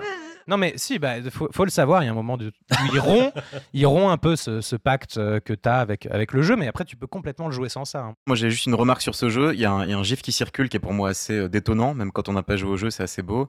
C'est que quand tu passes avec tout ton pactage dans une embrasure qui est un peu trop grande euh, pour toi, les caisses qui, que tu portes sur ton dos et qui tapent dans le mur, elles tombent Mhm. et après tu dois les ramasser. Dans une tente aussi. ouais. Ouais, et ça, je trouve ça assez beau en fait. Ça, ça montre bien que c'est un jeu, il faut faire un effort, toujours, même les, les petites choses comme ça. Il faut, il Mais faut- quand, il faut quand y tu faire attention. trébuches tout le temps, en fait. Ou quand tu trébuches, ouais. Oui, parce que j'ai pas dit qu'il fallait garder son équilibre tout le temps, que c'est une des Mm. bases de gameplay. Enfin, je n'ai pas rentrer dans tous les détails pour vous laisser euh, le maximum de découvertes. Et je t'ai enjoint à y jouer, à essayer. euh, si tu veux, je te passe euh, le jeu pour que tu essayes.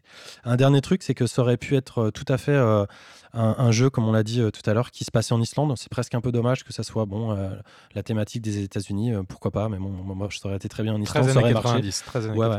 90. Ça aurait aussi pu être un jeu seul sur Mars, parce qu'il y a vraiment des, des, des- des paysages assez, assez grandioses et, et complètement planétaires, au sens, au sens noble du terme planétaire, au sens de ce que, de ce que ça veut dire.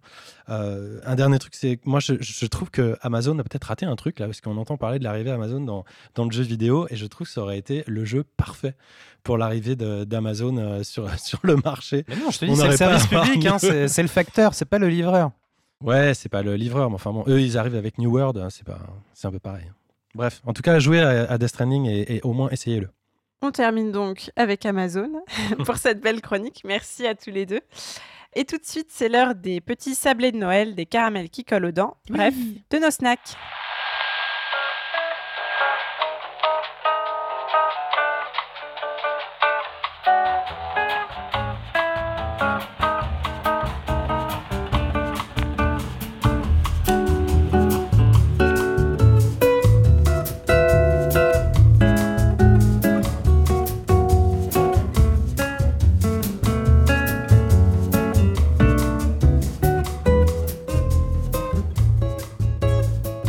Commencer avec toi, Simon. Quel est ton snack du mois? C'est super rigolo que tu me lances en premier parce que c'est complètement du hasard, hein, c'est encore les coulisses euh, de la Pléiade. Mais euh, j'ai un jeu qui a un rapport avec euh, Death Stranding, vous allez comprendre pourquoi. Euh, je me baladais par hasard sur le store Steam et hum, mes yeux ont été attirés par un design un peu bizarre euh, d'un homme obèse nu dans une toundra aride. Il est pas nu, il est pas nu. Alors, c'est ce que j'ai vu la première fois avant de cliquer.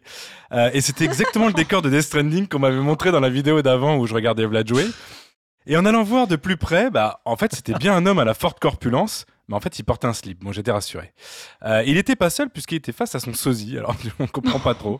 Euh, bon, une installation du jeu plus tard, euh, c'est du free-to-play. J'étais face à un trip complètement bizarre du nom de Punch. Un 1 contre 1 au corps à corps, de sorte de sumo qui se les pèle, mais de chez les pelles, hein, parce qu'il y a de la neige partout, euh, nu dans la montagne, et se tape dessus pour se réchauffer. Alors là, je suis tombé sur... je sais qu'on a un concours de... tu gagnes. Il est bien, il est bien. On joue en ligne donc euh, contre d'autres joueurs, c'est complètement aléatoire. On dit allez vas-y je vais me battre euh, dans des joutes plutôt simples où on se servira principalement de ses mains pour terrasser son adversaire ou on peut ramasser aussi des cailloux, alors j'ai pensé aussi à Stranding, pour les lancer dans la tête de son adversaire. C'est complètement débile mais j'ai l'impression que c'est le même gameplay que Death Stranding donc il faut mieux j'ai l'impression d'avoir joué au même jeu. Non, mais ça ressemble vraiment à un jeu de sumo euh, et de free fight dans Death Dans Stranding. Death Stranding, Mais, mais ça, je trouve rien ça- à voir avec Death Quand j'ai vu ça j'ai dit c'est c'est le Mais thème c'est vrai que ça, parfait. ça ressemble. Si vous n'avez pas assez de- d'argent ou de temps pour jouer avec Death Stranding, jouez à Punch. C'est gratuit. Voilà, merci beaucoup Simon. Euh, toi François, quel petit jeu as-tu choisi? Moi, ça va être très court. Euh, J'ai joué à un jeu qui s'appelle Skill, qui ne s'écrit pas S-K-I-2-L, mais S-K-E-A-L. Euh, ça a été développé par un qui s'appelle YMOG en, en 2014, donc c'est pas tout récent, mais ça tient la route encore. C'est un rendez-vous télépathique à travers le langage universel du ski. Et peu importe si ça ne veut rien dire pour vous, Dixit l'auteur. Je peux pas vraiment en dire beaucoup plus sans vous spoiler le jeu, si ce n'est vous dire qu'il y neige aussi, que vous en rencontrerez peut-être des animaux sauvages, que vous y ferez des sauts à ski absolument magnifiques, et le tout sur une musique somptueuse en hommage aux années 80. Bref, allez faire un tour de piste avec Skill. C'est sur PC Mac et navigateur, c'est gratuit, et c'est sur Itch.io. Merci François. Vladimir, est-ce que tu as un petit snack pour régaler nos oreilles? Absolument. Euh, Mhm. Buddy Simulator 1984, c'est un tout petit jeu, tout petit, tout fragile, euh, qui est aussi un prototype par ailleurs créé par notre euh, Sailor Studio. Euh, où donc on- c'est un jeu d'aventure textuelle, on, échange avec euh, son, son meilleur ami qu'on crée euh, donc pour le jeu. Donc moi j'ai j'ai créé mon meilleur ami qui s'appelle Bénédicte. Au début je me suis dit j'allais l'appeler François et puis je me suis dit mais en fait ça sert à rien maintenant. François n'est pas ton meilleur ami. Exactement. je me suis- Euh, et donc, euh, on, va, on va discuter avec lui, on joue avec lui, et c'est c'est très bien foutu. C'est c'est vraiment tout mignon, tout, euh, tout sympa, tout, c'est que textuel, vraiment, vraiment très joli, gentil. euh, c'est très agréable à faire. Et, essayez cette chose, euh, Buddy Simulator 1984. Un jeu textuel recommandé par Ouais, ouais, ouais, c'est sympa. Merci Vladimir et je suis très contente que tu m'aies choisi comme, euh, comme buddy. T'as payé, Euh, t'as payé, ça. Je termine avec euh, mon snack à moi. Le jeu dont je voulais vous parler aujourd'hui est comme un petit rappel au superbe Manifold Garden présenté par Vlad le mois dernier. Il s'agit ici de Chalkboard, c'est-à-dire tableau noir, qui est lui aussi un hommage assumé au travail d'Escher, l'artiste mathématicien, pas le chanteur. Le principe du jeu est tout simple, armé d'un bâton de craie, le petit personnage du jeu va devoir évoluer au sein de structures en noir et blanc inspirées des œuvres d'Escher, en dessinant sur les murs des portes pour passer d'un niveau à l'autre et des passages pour laisser souffler le vent sur les voiles d'un bateau ou faire s'envoler des oiseaux en papier. C'est un tout petit prototype d'une durée totale de moins de 5 minutes, mais c'est mignon comme tout et nous renvoie directement à nos rêves d'enfants, quand une porte dessinée au pastel sur les murs de notre chambre pouvait nous mener n'importe où, même si c'était le plus souvent vers une engueulade carabinée. Ils veulent en faire un vrai jeu ou pas derrière? Euh, alors c'est le, bien, développeur super, euh, disait effectivement sur sa page Itch.io, parce que c'était encore une petite pépite Itch.io euh, à prix libre, euh, que c'était effectivement un prototype de test et selon les réactions des joueurs, ils pourraient envisager d'en faire une version plus longue. Voilà. Rappelle le titre pour qu'on aille tous euh, voter. Chalkboard, tableau noir. Et sur ce, il est déjà l'heure de passer au dernier segment de cette émission, à savoir les quartiers libres, jingle de la détente de Noël.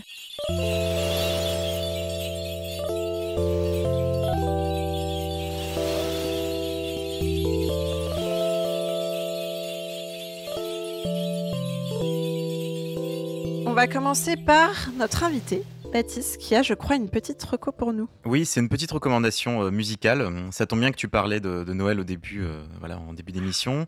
Euh, c'est un petit groupe qui s'appelle en fait les Easy Wanderlings.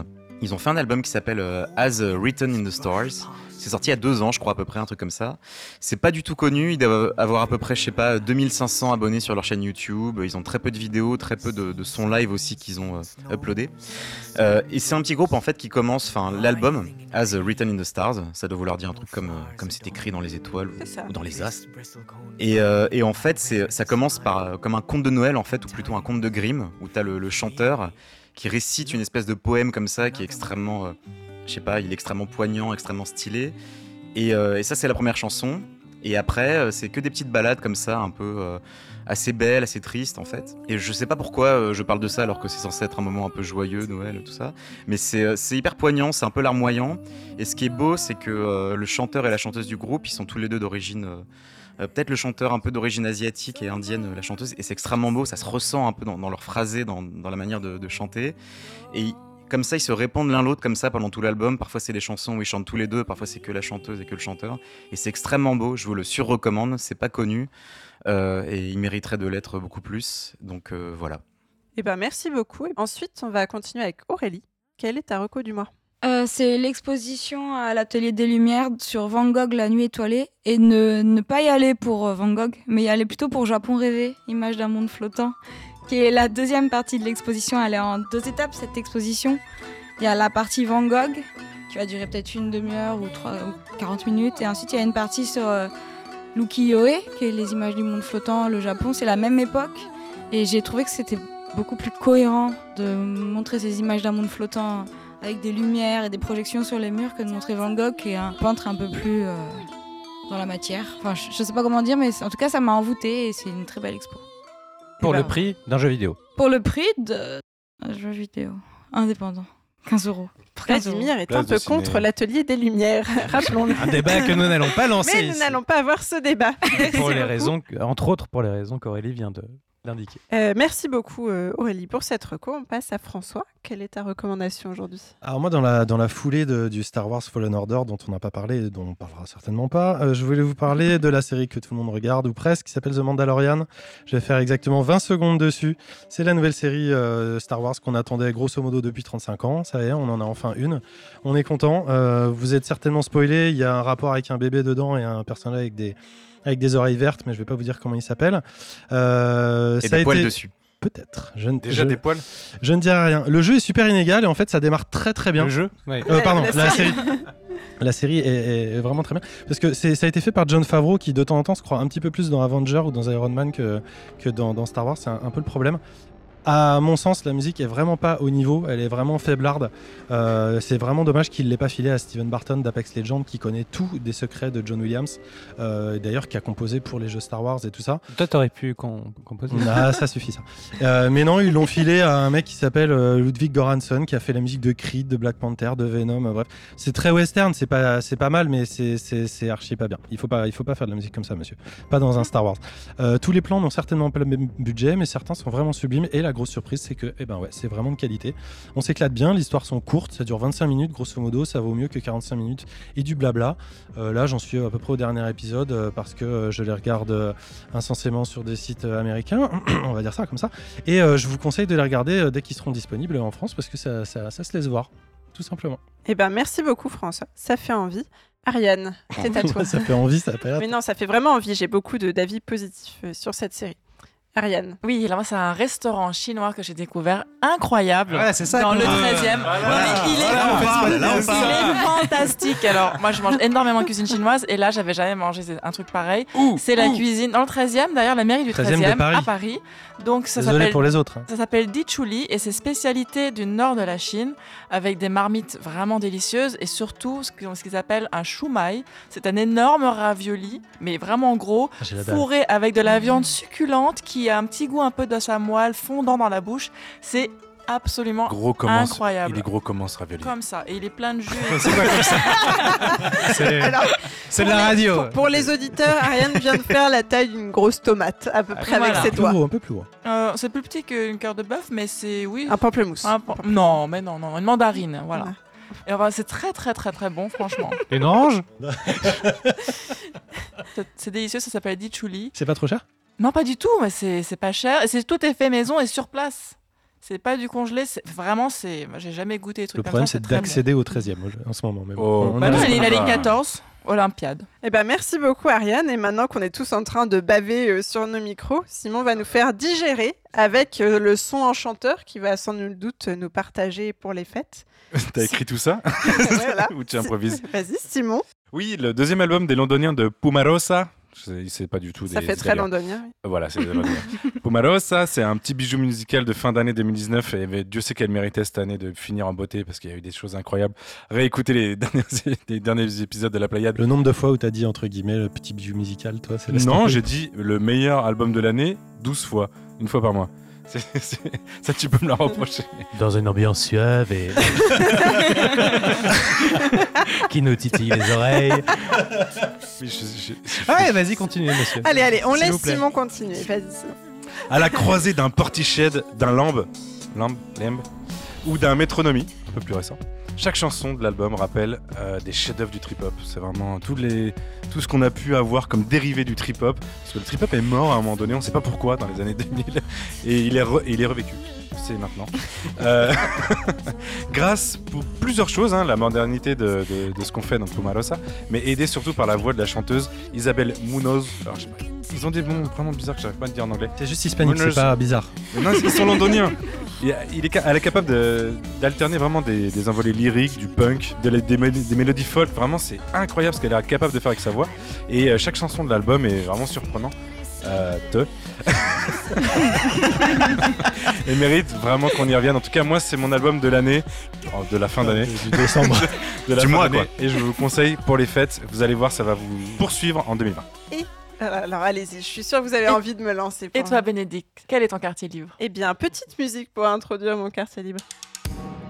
Qui tutoie les prix Nobel et les savants. Qui peut rétrécir, voyager dans le temps. Arbore sa pilosité subbuccale et pense en dehors du bocal.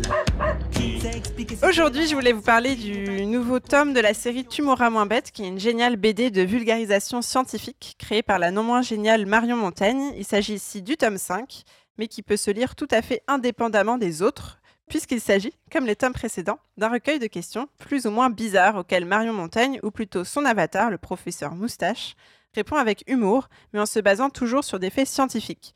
Vous apprendrez pourquoi les personnages de Game of Thrones préfèrent faire passer leur message par corbeau plutôt que par pigeon voyageur, comment est fichu un clitoris, ou encore, pour rester dans le thème de cette émission, est-ce que les jeux vidéo rendent vraiment violents? Vous connaissez peut-être cette série euh, grâce à l'adaptation télé sur Arte. Vous avez entendu le générique il y a quelques instants, mais si vous n'avez pas encore lu la BD, foncez. Le tome 5 aux éditions Delcourt est disponible dans toutes les bonnes librairies. Cool. C'est excellent ce qu'a fait Marion Montaigne sur ces trucs-là. J'adore. Vous la connaissez aussi peut-être euh, beaucoup pour euh, dans la combi de Thomas Pesquet, mais qu'elle a fait chez un autre éditeur. Donc, euh, Ah oui, bon. c'est très bien ça. Mais qui est bien moins bon que Tu mourras moins bête. Qui est... Tout à fait. cas, Merci premiers beaucoup. tomes. Nous arrivons déjà, je le crois, à la fin de cette émission. Enfin, Avant de se quitter et de vous laisser aller savourer marron glacé d'un des disputes chez Mémé, je voulais remercier tout d'abord notre invité, Baptiste Perron, d'avoir illuminé cet épisode de Noël de sa douce voix. Euh, on rappelle le titre de ton livre, Les coulisses de Devolver Business et Punk Attitude, qu'on peut commander sur Internet, euh, sur le site de l'éditeur, site de la FNAC ou Amazon. Ça va être chaud de se faire livrer avant Noël, là, hein, avec la, date de parution du Ouais, podcast. c'est possible, mais- ouais. Eh bien, pour les étrennes du Les Nouvel An, voilà. peut-être. Sœur Voilà. d'édition, l'éditeur. Sœur d'édition, tout Bah, à fait. merci à vous en tout cas de m'avoir invité, c'était super sympa. On va avoir la chance de t'interviewer davantage à ce sujet en vidéo. Restez connectés au réseau La Pléiade pour en savoir plus. Le réseau, la Pléiade. Ouh. J'ai dit les réseaux. Ensuite, merci à la super team de La Pléiade, au top malgré les grèves, la faim et le froid. Que ce soit nos super chroniqueurs, merci Ariane, euh, merci Vladimir, Mais merci à toi, Bénédicte. merci Simon, Merci. merci François, Ah ouais. merci Aurélie, merci. Merci à- au Master Chief, notre roi de la technique Thibaut. Merci. Qui a bien gentiment accepté de massacrer quelques petits jingles avec les chants de Noël que je lui ai suggérés. Merci à lui et à vous, chers auditeurs, d'avoir supporté tout ça. J'ai été très heureuse de vous présenter cette belle émission de Noël et on vous dit à l'année prochaine pour de nouvelles aventures. D'ici là, n'oubliez pas de nous suivre sur nos réseaux sociaux, Twitter, Facebook, Instagram, Discord, on est partout, et sur notre fabuleux site lapléiade.fr. Si vous aimez nous entendre déblatérer chaque mois, n'hésitez pas à nous laisser de scintillantes petites étoiles sur votre appli de podcast favorite, 5 minimum. Ce sera un bien beau cadeau de Noël. Ensuite, je voulais remercier euh, Calden pour son aide sur notre communication et tous nos Discorders comme Deadlighter, Le Mauvais Joueur, Timaos, Thanatographe ou Dart qui animent nos salons et partagent leurs infos. Merci à vous, merci à l'équipe de Choc La Pléiade et merci à la vie. On se quitte sur la petite snow de Frank Sinatra, c'est que du bonheur. On se voit l'année prochaine. Et on se voit l'année prochaine. Ciao, ciao. Oh, the weather outside is frightful, but the fire is so delightful. Since we've no place to go, let it snow, let it snow, let it snow. It doesn't show signs of stopping. Thibaut va couper Vlad. Non, il coupera jamais Vlad, c'est toi qui vas. J'ai 8 minutes pour vous dire que Death Stranding, c'est de la dynamite. Est-ce que tu vas nous le dire avec cet accent? Je n'espère pas. Vas-y, refais-la écouter pour, euh, pour qu'on voit à quel point c'est dramatique. Ça rigole pas la prod ici. hein. Elle était très bien ta chronique de. En écrivant ça, je me sentais tellement seul. Non, non, elle est très bien. Alors, nos Euh, petits snacks. Non, non, c'est pas Non mais hé là Quel putsch Quel putsch Faites-le On pourrait taire être en live là. Ariane, c'est à toi. Alors, attends, on a une espèce de doigt ici a- qui nous dérange. Il n'y a pas que les oies qui sont chiants comme animaux. Title 4 Untitled Game. Cat Game. Il a fait exprès. Il est trop fort. Tu de honte Oh mon dieu. Qu'est-ce Ah, que c'est que ça j'adore. Qu'est-ce que c'est que ce bordel? Il y a des cloches partout. C'est pas possible. Je dirais que j'avais dit que la prod était super.